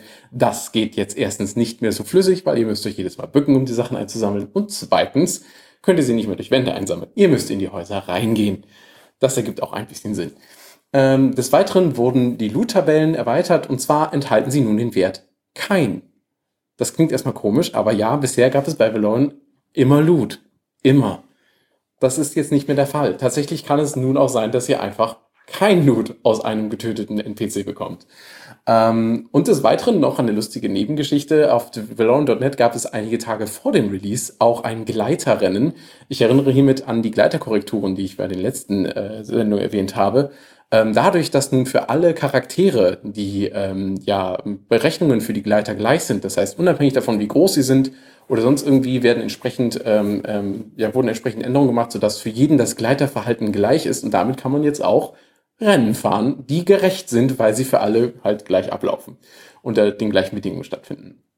Des Weiteren unterstützt der Server nun Battle Modes, das heißt, ihr könnt jetzt nicht mehr einfach nur PvE oder PvP machen, sondern ihr könnt auch nun dazwischen switchen. Ähm, vorher konnte man das nur über die Konfiguration am Server direkt machen. Nun kann man äh, dynamisch im Server das Ganze umstalten. Ähm, und des Weiteren spawnen Truhen in Dungeons jetzt nicht mehr auf der ersten Ebene, sondern noch tiefer liegen. Das heißt, um an gutes Loot zu kommen, müsst ihr auch euch ein bisschen durchkämpfen. Ähm, und, dadurch, und gleichzeitig werden die auch gleichmäßiger verteilt. Des Weiteren gibt es äh, NPC-Raid-Partys, äh, und zwar aus den tiefsten Dungeons, die mit dem äh, schönen roten Kopf drüber, werden nun äh, tatsächlich NPCs äh, Raids bilden und damit ihre äh, umliegen, die umliegenden Städte dieses Dungeons überfallen. Ich bin auch schon das eine oder andere Mal einer solchen Raid-Party zum Opfer gefallen, denn die Kultisten sind ziemlich hart drauf. Ähm, von der technischen Seite noch eine Kleinigkeit, nämlich äh, an der Shader Translation wurde gearbeitet. Und ähm, zwar haben die Entwickler von Valorant ähm, die Bibliothek, die zur Übersetzung von Shadern benutzt wurde, von Rust in die entsprechende Sprache, nun ähm, geändert und sie benutzen ab jetzt Naga. Ja, das komplette Changelog zu allen Änderungen, die ich in der Vergangenheit erwähnt habe und den neuen, die jetzt dazugekommen sind, findet ihr auf der verlinkten Webseite von Valorant.net ähm, in ihrem Release-Blog-Eintrag. Und ich habe noch eine kleine Empfehlung, äh, was äh, ein weiteres Spiel angeht, das es schon längere Zeit gibt, auch unter Linux und auch unter GOG. Äh, das nennt sich Darkside Detective. Ähm, sehr simpel, so ein bisschen Pixel-Style-artiges äh, Pixel, äh, äh, Adventure, äh, was in einzelnen Fällen aufgelöst ist. Ähm, es ist tatsächlich sehr, sehr witzig und überraschend gut übersetzt. Ähm, also nicht alle Gags funktionieren auch im Deutschen dann entsprechend so gut, aber äh, ist schon, ist schon ganz nett gemacht. Ähm, es geht im Endeffekt, ihr spielt äh, einen Detective, der ähm, quasi Fälle auflöst, äh, die in der realen Welt spielen, aber wo es dann Einfluss aus der von der dunklen Seite gibt. Das heißt, äh, irgendwelche Monster auftauchen, äh, ne, was weiß ich, so fast Cthulhu-artige Thematiken sind damit drin. Mhm. Ist ganz nett, aber ist vor allem witzig und viele Kombinationsmöglichkeiten und so weiter sind sind ganz ganz nett. Und man muss ganz ehrlich sagen, so für das bisschen Kohle kriegt man auch genügend Spiel, äh, also ne, das kann man schon mal so so äh, äh, Prime euch alle und mit den Informationen versorgen. Es gibt, nachdem ihr das Spiel offiziell durch habt, noch mal drei weitere Bonusmissionen, was ganz cool ist. Also das ist schon ist schon ganz nett. Kommando der Woche. Und zwar bringe ich heute euch das Kommando der Woche mit. Es ist ein Disk Usage Viewer und äh, naja, ein Disk Usage Viewer ist noch nicht so speziell. Aber was an dem speziell ist, und zwar ist er in Rust geschrieben. Uh, das hat super funktioniert. Sehr gut. Und zwar habe ich, wollte ich euch von Dua erzählen. DUA geschrieben. Ist ein Disk Usage Viewer ähnlich wie NCDU. Den kann man auf der Kommandozeile nutzen. Der zeigt einem erstmal ohnehin die, den Platzverbrauch, wie man das von Disk Usage kennt, an. Man kann ihn aber auch in einem interaktiven Modus starten, der dann quasi ein Interface bietet, wo man dann die Verteilung, prozentuale Verteilung des Platzverbrauchs auf alle Ordner sieht einzelne Ordner oder Dateien selektieren kann und sie dann gezielt löschen kann. Und äh, es ist vielleicht eine nette Alternative, wenn ihr mal auf der Kommandozeile sucht, wo geht eigentlich der Platz hin, könnt ihr euch mal eventuell Dua angucken, was wie viele Rust-Utilities sich als statisches Binary auch einfach runterladen lässt, in, unter userlib äh, bin schmeißen lässt und dann funktioniert es auch schon. Tipps und Tricks. Und auch hier mache ich direkt weiter mit einem Tool, was wovon ich äh, gelesen habe, das heißt U-Checker. Und ich glaube, das, das kommt von der Cloud Linux Foundation, das kommt, glaube ich, aus dem Red Hat-Bereich. Äh, ist ein Security-Tool, was dazu gedacht ist, dass ihr auf euren Servern nach veralteten Libraries oder also auch nicht nur veraltete Libraries auf der Festplatte, sondern auch veraltete Libraries, die Programme geladen haben. Also falls ein Programm auch irgendwo sonst wo Libraries mitgeliefert hat oder geladen hat und die auf der Festplatte bereits gelöscht wurden, werden sogar Prozesse durchsucht. Das funktioniert allerdings mit Prüfsummenlisten, die, die abgegangen werden, geguckt wird nach bekannten alten Libraries. Das funktioniert nicht pauschal für alle Distributionen, was ein bisschen schade ist. Also funktioniert bereits für Red Hat, Debian, Ubuntu. Was ich jetzt getestet habe, was explizit nicht geht, ist zum Beispiel Gentoo und Arch, aber sie arbeiten wohl dran. Aber äh, ein, ein, es ist ein simples Python-Skript, was man sich direkt runterladen kann, muss man nicht viel installieren und als Möglichkeit irgendwie zu checken, was da gerade man an alten Libraries hat, ist das sicherlich nicht verkehrt. Und was ich nochmal ausprobieren wollte, vielleicht auch als Containermöglichkeit, dass wenn man einen Container hat, dass man im Container feststellen kann, welche alten Libraries stecken eigentlich in meinem Container. Dann kann man den U-Checker einfach da reinschmeißen, einmal ausfüllen und der sagt das dann einem. Und äh, kommen wir zu dem schon am Anfang der Sendung angekündigten Pinetime Highlight. Ich äh, habe hier die Pinetime äh, ähm, vor, glaube ich, einer Woche äh, ähm, bekommen und es ist äh, tatsächlich ganz niedlich. Ähm, man muss ganz klar sagen, also sie wird ausgeliefert mit einem fertigen Betrieb. Was ist denn die Pinetime? Achso, ja, gute Frage. Das doch mal kurz. Ja, Herzlichen Dank. Ja, danke für die Frage, die nehme ich gerne mit. Ähm, bei, bei der Pinetime handelt es sich um eine Smartwatch äh, für tatsächlich 27 Euro oder was. Also 30 Euro mit, mit äh, genau, ja, dran, genau, 30 Euro. Genau, oder 27 Dollar oder so. Äh, also relativ günstige Smartwatch, die aber hackable ist. Es gibt die einmal in einer Sealed Version, so dass ihr äh, einfach nur Sachen drauflöschen könnt und sie einfach normal benutzen könnt und sie auch durchaus ja, wasserresistent ist. Jetzt keine Taucher. Ja, spritzwasserresistent ist Genau, ja. keine Taucheruhr, aber zumindest schon nicht schlecht. Ähm, und äh, genau, und es gibt ja auch in der Development Version, wo ihr dann äh, selber Sachen drauf flashen, also äh, und eure Apps ausprobieren könnt und so weiter und so fort. Ähm, es gibt mehrere Betriebssysteme inzwischen dafür. Ein erstes Betriebssystem, was auch standardmäßig mit ausgeliefert wird, ist Infinitime. Äh, ist in C++ geschrieben. Äh, ist jetzt in ein, äh, Version 1.4 existent, also ist schon äh, eine, eine ältere Stable, die, die es schon eine Weile lang gibt. Äh, und ihr kriegt auch tatsächlich immer die aktuellste ähm, äh, Infinitime-Version in dem Moment, in dem ihr bestellt. Also das wird immer das aktuellste drauf geflasht. Und das ist schon ganz nett, ähm, aber äh, ich hatte beispielsweise Probleme, also es gibt da so ein paar äh, äh, Tools, mit denen man das benutzen kann, unter anderem Gadget Bridge, was ich verwendet habe, das findet ihr im F-Droid Store. Und äh, ja, am Anfang hat das wunderbar funktioniert und dann, nachdem es dann einmal connected war und einmal die, also etwas längere Zeit die Verbindung äh, nicht mehr halten konnte, ist es dann halt abgebrochen. Also das heißt, es hält einfach die USB, äh, die, die Bluetooth Low Energy Verbindung äh, längere Zeit nicht, beziehungsweise das Problem wäre gar nicht so groß, wenn ich sie dann auch immer wieder reconnected bekäme. Und das stimmt einfach nicht. Also das finde ich, findet einfach ganz oft nicht statt. Ich habe jetzt vor kurzem noch ein anderes Betriebssystem draufgeflasht, um das mal auszuprobieren. Ähm, da muss man aber noch einen separaten Bootloader drauf, erst draufwerfen und dann kann man dieses Betriebssystem draufwerfen. Das ist Wasp OS. Äh, das ist in MicroPython geschrieben. Und äh, da ist leider der Bootloader von Infinitime nicht mit kompatibel. Es ist aber möglich, zwischen diesen ne, Bootloadern und zwischen diesen Images immer hin und her zu springen. Es ist aber alles andere als mal eben. Also ich hatte durchaus Probleme auch beim Draufflashen des äh, neuen Bootloaders. Beim ersten Mal funktionierte das. Ich habe nämlich Siglo verwendet. Siglo ist eine GTK-App, die verwendet werden kann und ihr ne, äh, nutzt dann eben die Bluetooth-Funktion der Pine Time und könnt da dann Over-the-Air-Updates direkt drauf flashen. Das funktioniert ganz nett, also funktioniert ganz gut. Ähm, aber äh, dann beim zweiten Mal, also als der Bootloader drauf war, habe ich es nicht mehr connected bekommen. Nicht mehr, also connected schon, aber nicht gepaired.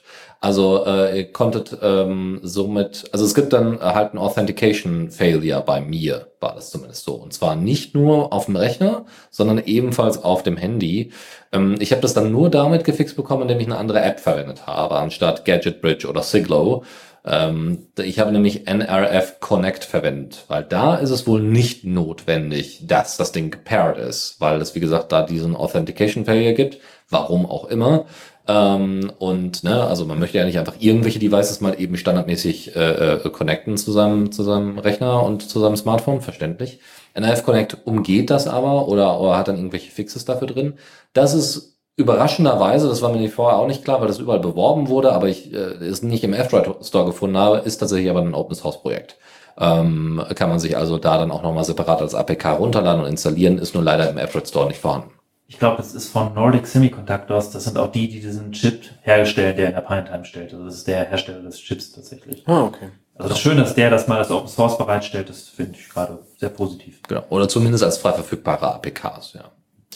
Ähm, und genau, es gibt ja noch eine Anleitung fürs Flashen äh, von David, hm, naja, also von einem Kollegen, der David heißt, der bei What, äh, bei Wasp OS äh, quasi auch die Bootloader und, und Wasp OS selber weiterentwickelt hat. Ähm, was die beiden Betriebssysteme angeht, ist so ein bisschen schwierig. Es ist jetzt nicht so eine unglaubliche äh, Feature-Meisterleistung. Also, einen Moment, ich kann mal kurz die, äh, die Uhr einfach mal dazu nehmen. So ein bisschen Atmo haben wir hier ja auch. Also, ähm, bei Wasp OS ist so ein bisschen der Vorteil, äh, meiner Meinung nach sieht es ein bisschen hübscher aus und man hat die Möglichkeit, einfach hier auch Software an- und auszustellen. Ihr habt eine Auswahl äh, von den, von den einzelnen Apps, die da drauf sind. Alarm, Calculator, Faces, also unterschiedliche, ähm, äh, ich wollte gerade sagen, Urgesichter. Nein, aber Ur- Ur-Themes. äh, Game of Life ist auch mit drauf, was ich, ne, solche Spielereien brauche ich ja natürlich überhaupt nicht. Auch ein Media Player ist drauf. Das ist bei der Infinitime an vielen Stellen auch der Fall. Ähm, was man aber sagen muss bei der Infinitime, also ich habe da auch noch so ein paar Einstellungen, kann das Ding heller äh, äh, oder das Notification Level niedriger gestalten, die Uhrzeit auch manuell einstellen. Das war bei der Infinitime teilweise nicht der Fall. Ich kann auch die Einheiten hier ändern, also von Metric to Imperial. Äh, wenn man jetzt US-Amerikaner ist, das macht dann vielleicht schon mal mehr Sinn. Und was immer äh, in beiden eingebaut ist, ist tatsächlich ein Schrittzähler. Relativ simpel. Und äh, die Infinitime, ach die Infinitime, die, die Pinetime hat auch die Möglichkeit, über einen Sensor entsprechend äh, eure, eure, äh, euren Puls zu messen. das funktioniert so semi. Also äh, man kann sich hier dann entsprechende Ausgaben äh, zeigen, anzeigen lassen, was es so alles gibt. Aber so richtig super brachial toll ist das leider alles noch nicht. Ist halt eher was für Bastler und Liebhaber. Also das ist, geht ja einher so ein bisschen mit Pine 64, die auch sagen, selbst wir sind nicht die Software-Experten. Ähm, man muss aber auch sagen, die Pinetime versucht jetzt nicht mit der Samsung Galaxy oder sonst was zu konkurrieren oder der Apple Watch, sondern es ist halt ein, ein, ein Device, was äh, 27 Dollar mit Einfuhrsteuern und Mehrwertsteuern so dann 32 Euro paar zerquetschte. Ähm, das heißt, es ist mehr so ein bisschen Richtung Fitness-Tracker, womit es versucht eher zu konkurrieren, aber man hat halt ein, ein OLED-Display, man kann Notifications drauf sehen und ähm, ich freue mich tatsächlich, weil, es, wie du sagst, es, Infinitime wird aktiv entwickelt, die Alternativen werden aktiv entwickelt und wenn man sich mal auch selber versuchen muss, also zum Beispiel MicroPython ist jetzt die Einsteigs Einstiegshürde ist jetzt nicht so riesig, dass man vielleicht versucht, sich selber eine kleine App zu schreiben und dafür finde ich, das ist das schon ziemlich cool. Und äh, für mich war es vor allem, dass äh, die, die, es klingt jetzt simpel, aber mal die Zeit zu sehen und das Handy rauszukramen, das ist ja Ist- heutzutage ist schon was wert, Ist ja. schon heutzutage was wert. Ähm, und äh, Notifications zu sehen, die kommen. Äh, dafür ist sie ja schon gut. Man darf halt nur nicht erwarten, dass man jetzt eine, eine Apple Watch Ersatz hat. Das ist, auch wenn sie optisch wirklich gut aussieht. Die das ist wirklich schön verarbeitet, ja. ja, also die, die Verarbeitung, da bin ich sehr zufrieden mit. Nur äh, von den Features natürlich, es ist ein 30 Dollar Device. Genau, also soweit ich das auch richtig sehe oder fühle, ähm, also klar, der, der Rücken der Uhr quasi ist Kunststoff und da gibt's dann auch eine entsprechende Ladeschale mit dazu, über die übrigens, bisher konnte ich das nicht in der, Ver also äh, ist, ist das mir nirgendwo begegnet, keine Updates laufen können. Ne? Das ist wirklich Ich glaub, nur, Power. Hä? genau, ist wirklich nur Nur zum Power. Laden. Also Genau. alles, was an Software drauf geht, geht über die Bluetooth-Verbindung. Das bedeutet aber auch, wenn ihr eine Auswahl trefft, einen neuen Bootloader draufzuziehen, nimmt den stablesten, den es gibt. Weil sicherlich ist ein Teil davon, ich habe einen relativ neuen Bootloader verwendet und deswegen äh, kann unter anderem, können unter anderem diese Probleme aufgetaucht sein, die ich gerade beschrieben habe. Das liegt nicht allein jetzt irgendwie an der Pinetime selber, sondern auch einfach, ne, wie sie benutzt worden ist. Es hat mich nur einige Nerven gekostet, dann eben auf NF Connect äh, umzustalten, äh, umzusteigen, um das dann darüber zu machen. Und ich war auch sehr überrascht, dass es überhaupt funktioniert hat. Also das ist wirklich dieser Unterschied zwischen der Sealed-Variante und der Unsealed-Variante. Ähm, ihr könnt auch eure Sealed Pinetime nehmen und quasi öffnen und damit gehen halt teilweise der Spritzschutz und andere Sachen. Also das ist die Frage, ob ihr das dann hinkriegt, ohne irgendwas zu beschädigen. Aber innen drin sind Programmierpunkte, dass man dann auch noch im Notfall die Pinetime noch flashen könnte, selbst wenn ihr die mal verflasht. Ähm, das ist machbar, aber äh, wenn man sich die Sealed holt, ist das eher so gerichtet an die Leute, die sie eher nutzen wollen oder vielleicht nur für die für das Betriebssystem solche Apps hauen wollen. Nicht so experimentativ wirklich da dran gehen wollen, dass man den Bootloader bootet, aber cool, dass du es gemacht hast. Was, was ich auch noch empfehlen kann, äh, wenn ihr das wirklich als Uhr verwenden wollt, bleibt erstmal weiter bei der Infinitime äh, als Betriebssystem. Aus dem einfachen Grund, dass äh, da der Sensor für ich kipp die Uhr und kann dann drauf gucken funktioniert. Ja, Okay. so blöd Der ist da noch klingt, nicht unterstützt, ja. Genau, äh, also ich kann das Ding hier nur so anmachen. Also es gibt einen einzigen Button da drauf Ja. und das war's. Da muss man aber, also ne, entweder machst du manuell die Uhr an und guckst dann drauf, was, hm, naja, äh, und nutzt Wasp OS, oder du hast die ganz, fast, also gefühlt 90 Prozent der Zeit das Ding hier an, weil die Infinitime halt mehrere, ähm, äh, mehrere Einstellungen hat, die man setzen kann. Einmal, dass man einen Double Tap drauf macht oder dass man eben das Ding anwinkelt und dadurch äh, also Mhm. auf die Uhr guckt. Man muss sagen, das Anwin also selbst ich habe eine Weile lang nur die Uhr angewinkelt eingestellt gehabt und habe sehr, war dann sehr, sehr oft auf einmal Musikplayer und so weiter. Also, dass da ein ordentlicher ähm, Lock-Modus oder sowas ist, der dann irgendwie so drüber wischen oder sowas äh, nicht so berücksichtigt. Da ist leider nicht der Fall. Also, ne, das ist alles, ne, ich sage das deswegen, weil ne, nicht jeder hat, äh, äh, hat vielleicht genau diesen Blick dafür zu sagen, so, okay, äh, ich kaufe mir jetzt erstmal eine Open Source Uhr, auch wenn es nur 30 Euro sind und dann gucke ich mal. Also sagen wir mal so, ich äh, warte weiterhin auf Updates, auch wenn es schon einige schöne, schöne äh, Features gibt. Aber äh, für mich wird es noch ein bisschen dauern, bis ich die Pinetime dann intensiv nutzen kann. Also so wirklich nutzbringend einsetzen kann. Was aber funktioniert äh, hat unter der Pinetime, solange halt äh, das mit dem Handy mit dem Handy Connect mit der Handy Connection über Bluetooth Low Energy funktioniert hat. Ähm, das war äh, Anrufe tatsächlich, die konnte man annehmen über das Interface und äh, Notifications haben auch funktioniert. Ich konnte die Notifications witzigerweise aber nicht löschen. Also ich konnte die, also die wurden angezeigt. Konnte sie dann ausblenden und dann äh, sah ich die ganz normale Uhrzeit. Aber ähm, beim Hochwischen konnte man sich die alten Notifications angucken, die auch schon tagelang her sein konnten. Also Das- selbst wenn sie auf dem Handy schon äh, gelöscht, also Ja. als gelesen entfernt wurden, waren die noch da. Warum auch immer die dazwischen gespeichert werden, aber ja, tatsächlich. Okay, spannend. Ja. Also wahrscheinlich äh, gibt es da erstmal nur einen Send-Button, aber Vielleicht ist ein kein. Feature. Maybe it's a feature. Also ich, ich hoffe, dass ich nicht jedes Mal bei Software oder Hardware raten muss, ob es ein Feature oder ein Bug ist. äh, ähm, weil dann wären wir nämlich in der Microsoft-Sphäre und das würde ich doch gerne vermeiden wollen, nicht? Ähm, aber trotzdem, die Dokumentation ist tatsächlich gar nicht schlecht, muss ich sagen. Ähm, manche Sachen sind ein bisschen, sch- also bei Wasp OS war es so ein bisschen schwieriger, aber sie, es gibt bei Wasp OS wenigstens ein paar Videos. Und da muss ich ganz ehrlich sagen, dass äh, David, der das da entwickelt hat, sich wirklich eine Menge äh, darum kümmert, dass das gut funktioniert und ähm, wirklich also gute, gute Arbeit leistet. Okay, und kommen wir von der Uhr am Handgelenk wieder zurück zum Server. Ein kleines Tool, was ich euch nochmal vorstellen woll, äh, wollte, ist Scrutiny.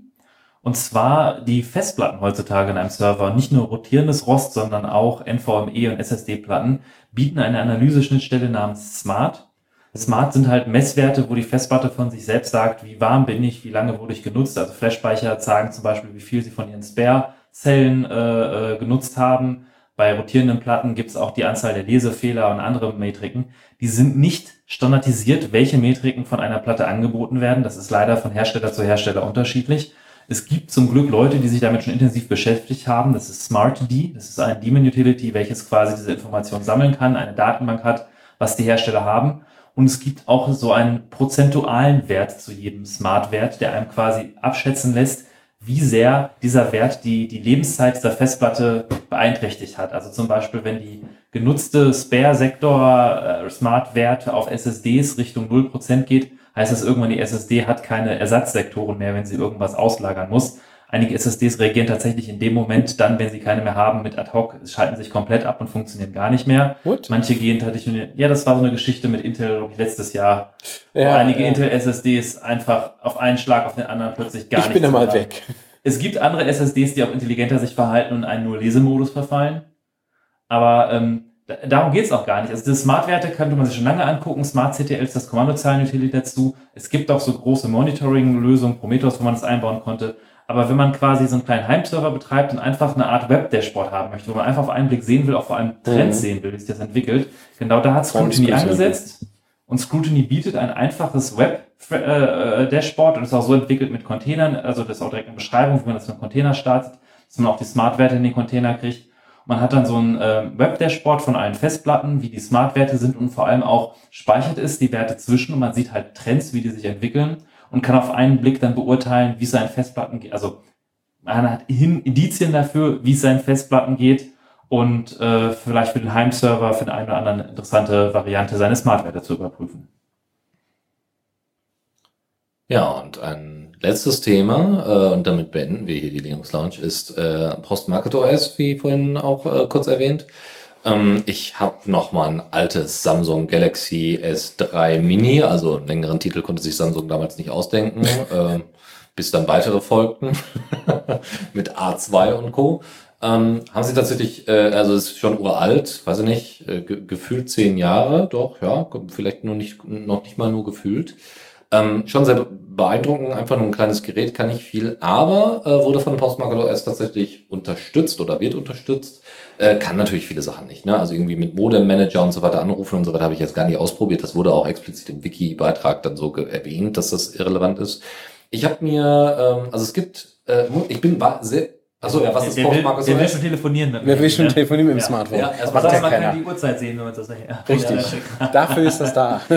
Genau, genau. Also genau, das ist als Ersatz für meine Smartwatch, wenn das nicht funktioniert, habe ich noch ein separates Telefon, was ich dann rauskramen muss, um dann wahrscheinlich eine falsche Uhrzeit abzulesen, weil äh, ich ja auch keinen LTE-Support habe, der, wo das irgendwie synchronisiert werden kann oder so. Ach so, ja, das auch. Ja.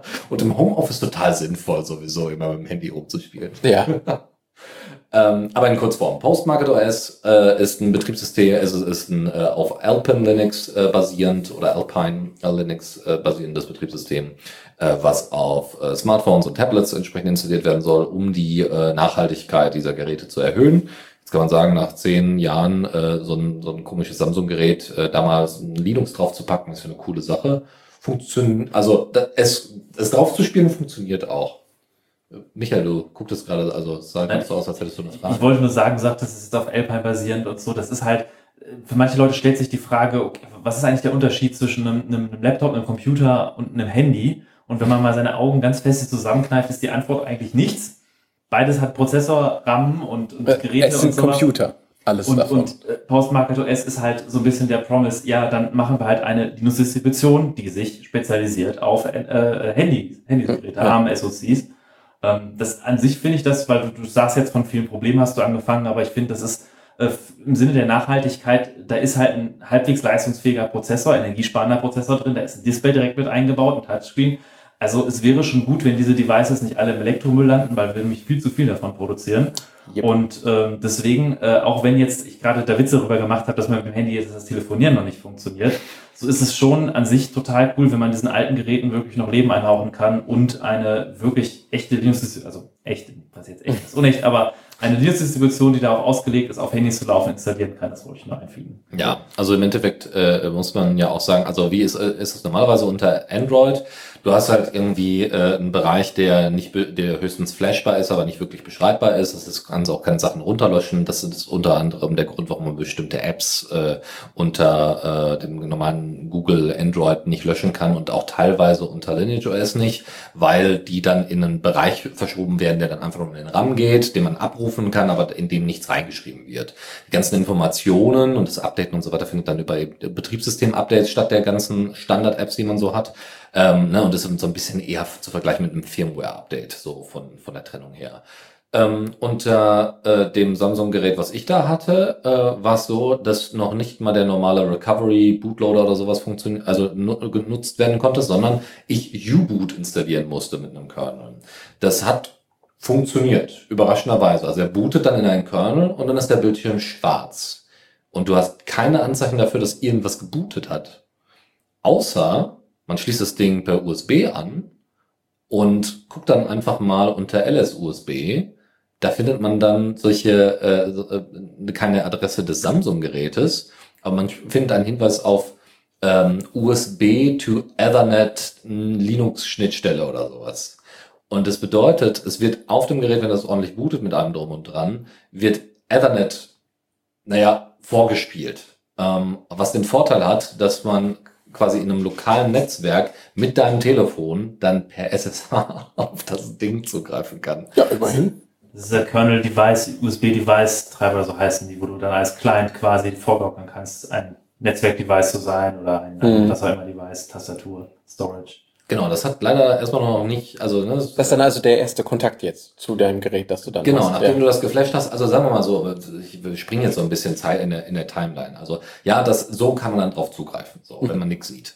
Es gibt aber ähm, bei Postmarket OS muss man echt sagen, die haben was Usability angeht und damit meine ich nicht die auf dem Telefon, sondern die Usability von ich baue mir mal mein eigenes Image zusammen für mein eigenes Handy.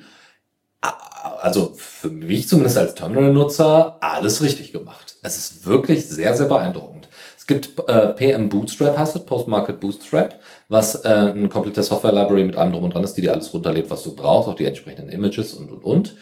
Und du kannst dann sagen so, ja, ich möchte meine SSH-Keys direkt draufpacken, äh, also zumindest die ganzen Public Keys und so. Ich möchte dies, das. Also, ne, also man kann echt eine Menge da drauf werfen äh, und dann auch sagen, ich hätte gerne irgendwie äh, Vim und Nano noch zusätzlich drauf installiert und solche Geschichten. Das ist schon beeindruckend. Schon Ähm, nett, ja. Ne? Nur, und du kannst dann auch auswählen, ob du Fosch drauf haben möchtest oder KDE, also Plasma Mobile Mhm. oder ähm, was äh, eine relativ kleine, also X, äh, XFCE äh, 4 oder 5 ist noch möglich. Ähm, das ist so der Standard Postmarket OS Ding, das was man auch meistens dann sieht, wenn man äh, äh, wenn man auf deren Webseite rumsurft. Äh, aber was ich dann noch gefunden hatte, weil ich natürlich, ne, altes Gerät, kleiner Prozessor, ne, und nicht so viel Zeit und Platz und so, äh, habe ich mir ist SXMO, also Sixmo quasi, mh, da drauf gespielt, was primär, naja, also Touchgesten auch kann, aber halt nicht wirklich Animation oder sowas hat, sondern primär über die ähm, Laut- und Lautstärke-Tasten und die, die Boot-Tasten und die anderen Tasten, die es so gibt, Ja. äh, gesteuert wird und dann auch getoucht werden kann. So. Ähm, sagen wir mal so, es ist zwar drauf, aber es läuft nicht so wirklich gut. Ja, so. Also, ähm, weder reagiert es auf die entsprechenden Swipe-Elemente, die ich da habe, ne? also noch nicht mal, ich weiß teilweise nicht, was ich tue und es tut etwas. Ähm, also weiß ich nicht, ich swipe mal von unten ran, einmal von links, einmal von rechts, äh, äh link. Also das Einzige, was, sagen wir mal, am besten funktioniert, ist tatsächlich das Swipen der einzelnen Arbeitsflächen, die man hat, wo die einzelnen Apps dann auftauchen.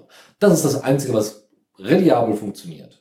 Alles andere, also weder weiß ich immer, wie ich die Notifications ausblenden kann, noch weiß ich, äh, wie äh, manchmal die Tastatur auftaucht. Es gibt gefühlte 500 Tastatur-Modi, also von irgendwie äh, normalem Eingabemöglichkeit, äh, wie man sie von einem Tastfeld kennt, also Nummer, Numpad, bis hin zu einem ausgedienten, ausgeweiteten äh, äh, Buchstaben, äh, also hier so, so ganz normale Tastatur, die aber auch teilweise schwierig zu treffen ist und so. Gut, ist jetzt auch ein Mini, das heißt sowieso alles sehr klein. Und äh, naja, es gibt halt standardmäßig einen schwarzen Bildschirm. Das heißt, du siehst auch jetzt nicht so wahnsinnig viel, was das Gerät alles so könnte. Und die DPI würde ich gerne mal ein bisschen runterdrehen. Ne? Also es könnte gerne mal so ein paar Sachen gerne mit Anti-Aliasing oder sowas rendern, weil dann würde einfach auch mehr auf diese auf dieses Mini-Display draufpassen. Ich will aber jetzt nicht zu viel meckern. Ich bin überhaupt überrascht und finde das sowieso total faszinierend, dass da jetzt einfach ein Linux draufläuft. ne? So. Also ist schon ganz nett. Nur wie gesagt, die, äh, das Updaten der Applikation ist wegen dem, den Android-Bedingungen. Ich habe das jetzt auf eine separate SD-Karte, das meiste Betriebssystem auf eine separate SD-Karte gepackt, aber nicht alles ist da drauf äh, machbar. Das heißt, so einfach mal Upgrade, APK, witzigerweise, so heißt auch der, der, ähm, der Alpine Package Manager äh, APK äh, Update Upgrade ist halt nicht mal eben, sondern das muss halt noch mal ein bisschen besonders umgesetzt werden. Vielleicht muss man auch ein bisschen über den Use Case des Handys weiterdenken. Also ich meine, das Gerät ist ohnehin schon sehr alt, äh, hardwaretechnisch für das, was man heutzutage auf dem Smartphone vielleicht macht, auch gar nicht mehr so geeignet. Aber ich stelle mir jetzt die anderen Use Cases vor. Was ich zum Beispiel nie im Leben tun würde, ist mein Android-Gerät irgendwie in meinen Server, ein fauler Netzwerk reinhängen. Aber mit so einem Gerät, wo du weißt, dass da ein Open Source, volles Open Source Betriebssystem Linux draufhängt, hängst du das mit USB an deinen Server und du hast automatisch ein Display, wo du dir die aktuellen Statistiken anzeigen könntest. Das Gerät hat ein eigenes Wi-Fi, könnte dir Alerts schicken, wenn der Server abbraucht und könnte das sogar autark machen, wenn der Server ausfällt, hat sogar eine eingebaute USV. Also sowas wäre zum Beispiel schon ein Use Case für diese alten Geräte. Man muss sich vorstellen, das sind Geräte, die aktuell quasi für drei Euro auf eBay Kleinanzeigen verschenkt werden oder verschrottet werden, einfach im Schrott landen oder in irgendwelchen äh, äh, Schubladen liegen. Und wenn man über diese Alternativen nachdenkt, Infodisplays und als Media Player, als es ist ja ein vollwertiges Linux, was darauf läuft. Und ähm, da ich, ich könnte mir vorstellen, dass es da auch alternative Ideen könnte, wie man das machen könnte, die jetzt nicht das klassische, ich bin ein Handy zum Telefonieren sind, sondern äh, ich habe noch einen zweiten Verwendungszweck für dieses alte Gerät, damit es nicht im Müll landet. Weil das ja, glaube ich, bei Postmarket OS dennoch ein ja, erklärtes Ziel ist, ist, dass sie das ermöglichen wollen, dass man es noch weiterhin verwenden kann, wie man es von einem Smartphone ursprünglicherweise erwarten würde. Ja. Ähm, ich denke, das ist aber auch stark geräteabhängig. Also es kommt wahrscheinlich darauf an, welches Gerät du hast. Manche sind ja sehr gut unterstützt, manche halt noch nicht so sehr. Ähm, gut, bei deinem spezifischen Gerät kann man jetzt sagen, schade, schade. Mission noch nicht erfüllt kann ja noch kommen. Ist ja, sei, ja. sei dahingestellt. Ne? Unwahrscheinlich, aber ja. Unwahrscheinlich, aber ja, hängt wahrscheinlich auch mit der Verbreitung des Gerätes ab und so weiter. Wer interessiert sich überhaupt für das Projekt und so. Ähm, aber äh, auf jeden Fall, wie du schon richtig sagtest, technisch absolut spannend, dass das möglich ist. Vielleicht kannst du mal gleich na gerade nachgucken, wie das mit dem Nexus 7 ist. Weil interessanterweise das Nexus 7 Tablet, das basierte auf der Nvidia Tegra Plattform. Die war ja auch eh eine, eine Plattform für Entwicklungsrechner und also auch wo Linux drauf gemacht wurde, was dazu geführt hat, dass für das Nexus 7, was irgendwie 2012 rauskam, so ein uraltes Gerät, aber ich habe davon zu Hause auch noch zwei rumfliegen, läuft äh, sowohl, gibt es einen Ubuntu-Port, einen Kali-Port und ich könnte mir vorstellen, dass es als Postmarket OS targeted tatsächlich auch äh, ich sehe, das Pinephone ist zum Beispiel auch eins deren Tage. Das ja, ist ja sehr das ist ja das Flagship schlechthin, oder? Ja, also gut, das ist das Einzige, was so funktioniert, äh, was, was beim Pinephone, also genau, NFC gibt's ja gar nicht beim Pinephone, also glaube ich zumindest. Auch das Pipephone hat, glaube ich, keinen NFC-Chip. Aber die Kamera, da sind sie noch dran, dass, halt, dass ja, das bald funktioniert. Ja. Aber es, also wenn man hier mal durchgeht, klar, ne, ihr habt jetzt einen relativ negative, negativen Input von mir bekommen. Aber wenn man sich hier so das Samsung Galaxy A3 von 2015 beispielsweise anguckt, dann sind da schon echt viele Sachen grün. Ne? Ja. Und dann auch nicht mal eben. Ich glaube, ich kann hier sogar noch nicht mal mehr weiter rausscrollen. Da gibt es, glaube ich, noch mehr. Ja, so. ja. Ähm, was haben wir noch? Also die, die positiv, also die da, die da funktionieren. Hm. Äh, du hattest gerade was gesagt? Nexus. Habe ich schon gesehen, taucht nicht mit auf. Aber Nicht in der Liste. Das heißt aber nicht, dass es nicht vorhanden ist. Wir können ja einfach mal Nexus welches? 7 von 2012. Äh, GSM, LTE, Wi-Fi. Das allererste, keine Ahnung. Das ist das, was habe ich zu Hause zwei Stück von rumfliegen und da läuft irgendwie Kali drauf und Ja, also da hat einer auf jeden Fall, meine Güte, was hat das Ding denn für eine Auflösung? da hat auf jeden Fall also einer hingekriegt, äh, mit, mit Fosch wahrscheinlich, äh, äh, die Gnome, äh, Gnome Maps drauf zu packen, was schon eine ordentliche App ist, die man da Ja, erstmal wenn du da drauflegen runter scrollst, kann man die Features sich angucken, was da Genau, funktioniert. also Also, wir haben- funktioniert sehr viel schon. USB-Networking, Flashing Touchscreen, okay. Was nicht funktioniert, ist äh, 3D Acceleration. Das Oh, die Batterie funktioniert. Was man auf jeden Fall sagen kann, äh, der, ich weiß nicht, ob das ich jetzt ein, ein, der Einzige bin, der zu Hause eine Schublade mit Handys, eine Kiste, Ja. äh, Ja. nicht der Einzige. Ja.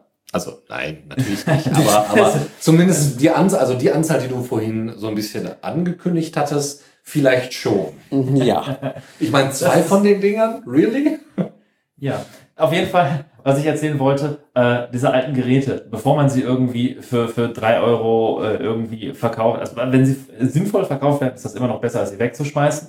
Aber es wäre auch mal eine Möglichkeit, dass man sich mal einfach die Gelegenheit nutzt und guckt, wie gut es es unterstützt und auch mal äh, Feedback gibt für diese Projekte. ja. Schon spannend. das spannend. Ja. Cool. Ja, also Danke, ich, danke für deinen Bericht. Gerne, gerne. Also wie gesagt, das war auch eher eine spontane Geschichte gestern, nachdem äh, wir hier so rumgefrickelt haben. Jetzt würde ich auch tatsächlich noch zwei Sachen, also wir haben ja gerade schon ein bisschen gesagt, wie wir das mit, das hat alles mit Pipewire und so weiter und so fort, aber ich würde da tatsächlich gerne noch mal so ein bisschen drauf eingehen wollen. Das würde ich aber erst gleich nach unserer Sendung machen. In unserer Ähm, Aftershow. Genau, wir machen ja immer so ein bisschen Aftershow nach dem Stream. Ja. Wenn also äh, ne, ihr äh, auch mal Lust habt, dabei zu sein, schaut, äh, wann wir entsprechend äh, ähm, Sendungen haben. Das kriegt ihr mit bei uns auf Mastodon oder auf Twitter. Äh, da kündigen wir das an und bei uns natürlich im Matrix-Chat. Und in unserer Aftershow kündigen wir die nächste Sendung an. Das ist richtig. Da gucken wir meistens das, schon, wann ja. das nächste Mal stattfindet. Das Ja, ist richtig. absolut. Also es lohnt sich immer dabei zu sein. Meistens ein Sonntag, 17 Uhr. Dann könnt ihr euch mit euren Kopfhörern oder eurem äh, Lieblings-Hi-Fi-System euch irgendwo hinsetzen, den Stream anmachen und am Ende der Sendung euch so fühlen, als würdet ihr gerade in Dennis Küche sitzen. Und wer möchte das nicht? Wer möchte das nicht? Ja. Gut, dann ähm, noch was zum aktuellen Thema. Sonst würde ich sagen, danke, dass ihr alle dabei wart. Ähm, es war mir ein großes Vergnügen, dieses Mal die Sendung ähm, anzumoderieren und sie jetzt abzumoderieren. Ist mir auch jetzt gerade ein großes Vergnügen. Ich grinse. Ähm, ja, ähm, danke, dass ihr dabei wart. Danke, Michael. Danke, Dennis, dass ihr eure Themen gebracht habt. Das war ähm, trotz vieler kleiner Hürden, die wir heute bewältigt haben, echt eine schöne Sendung, die mir viel Spaß gemacht hat und die mich auch informiert hat. Das hat mir sehr viel, mir, mir persönlich ganz viel gebracht. Und ich hoffe, ich äh, höre euch beim nächsten Mal und ihr hört uns beim nächsten Mal dann auch wieder, wenn wir wieder bei der Linux Launch sind. Auf jeden Fall auch mal was wieder schön, dass man sich mal persönlich gesehen hat. Absolut. Also das ist jetzt wieder so ein, ein Stückchen Normalität, die ich sehr genieße. Also auch immer vielen Dank. Genau. Und wenn ihr es noch nicht getan habt, bitte impft euch, bitte, damit, damit wir hier vorankommen. Es hilft. Also Glaubt uns, es hilft. Das Impfdashboard ist sehr deprimierend. Alles klar. Dann Schönen Abend. bis demnächst. Ciao, ciao. Tschüss. Tschüss.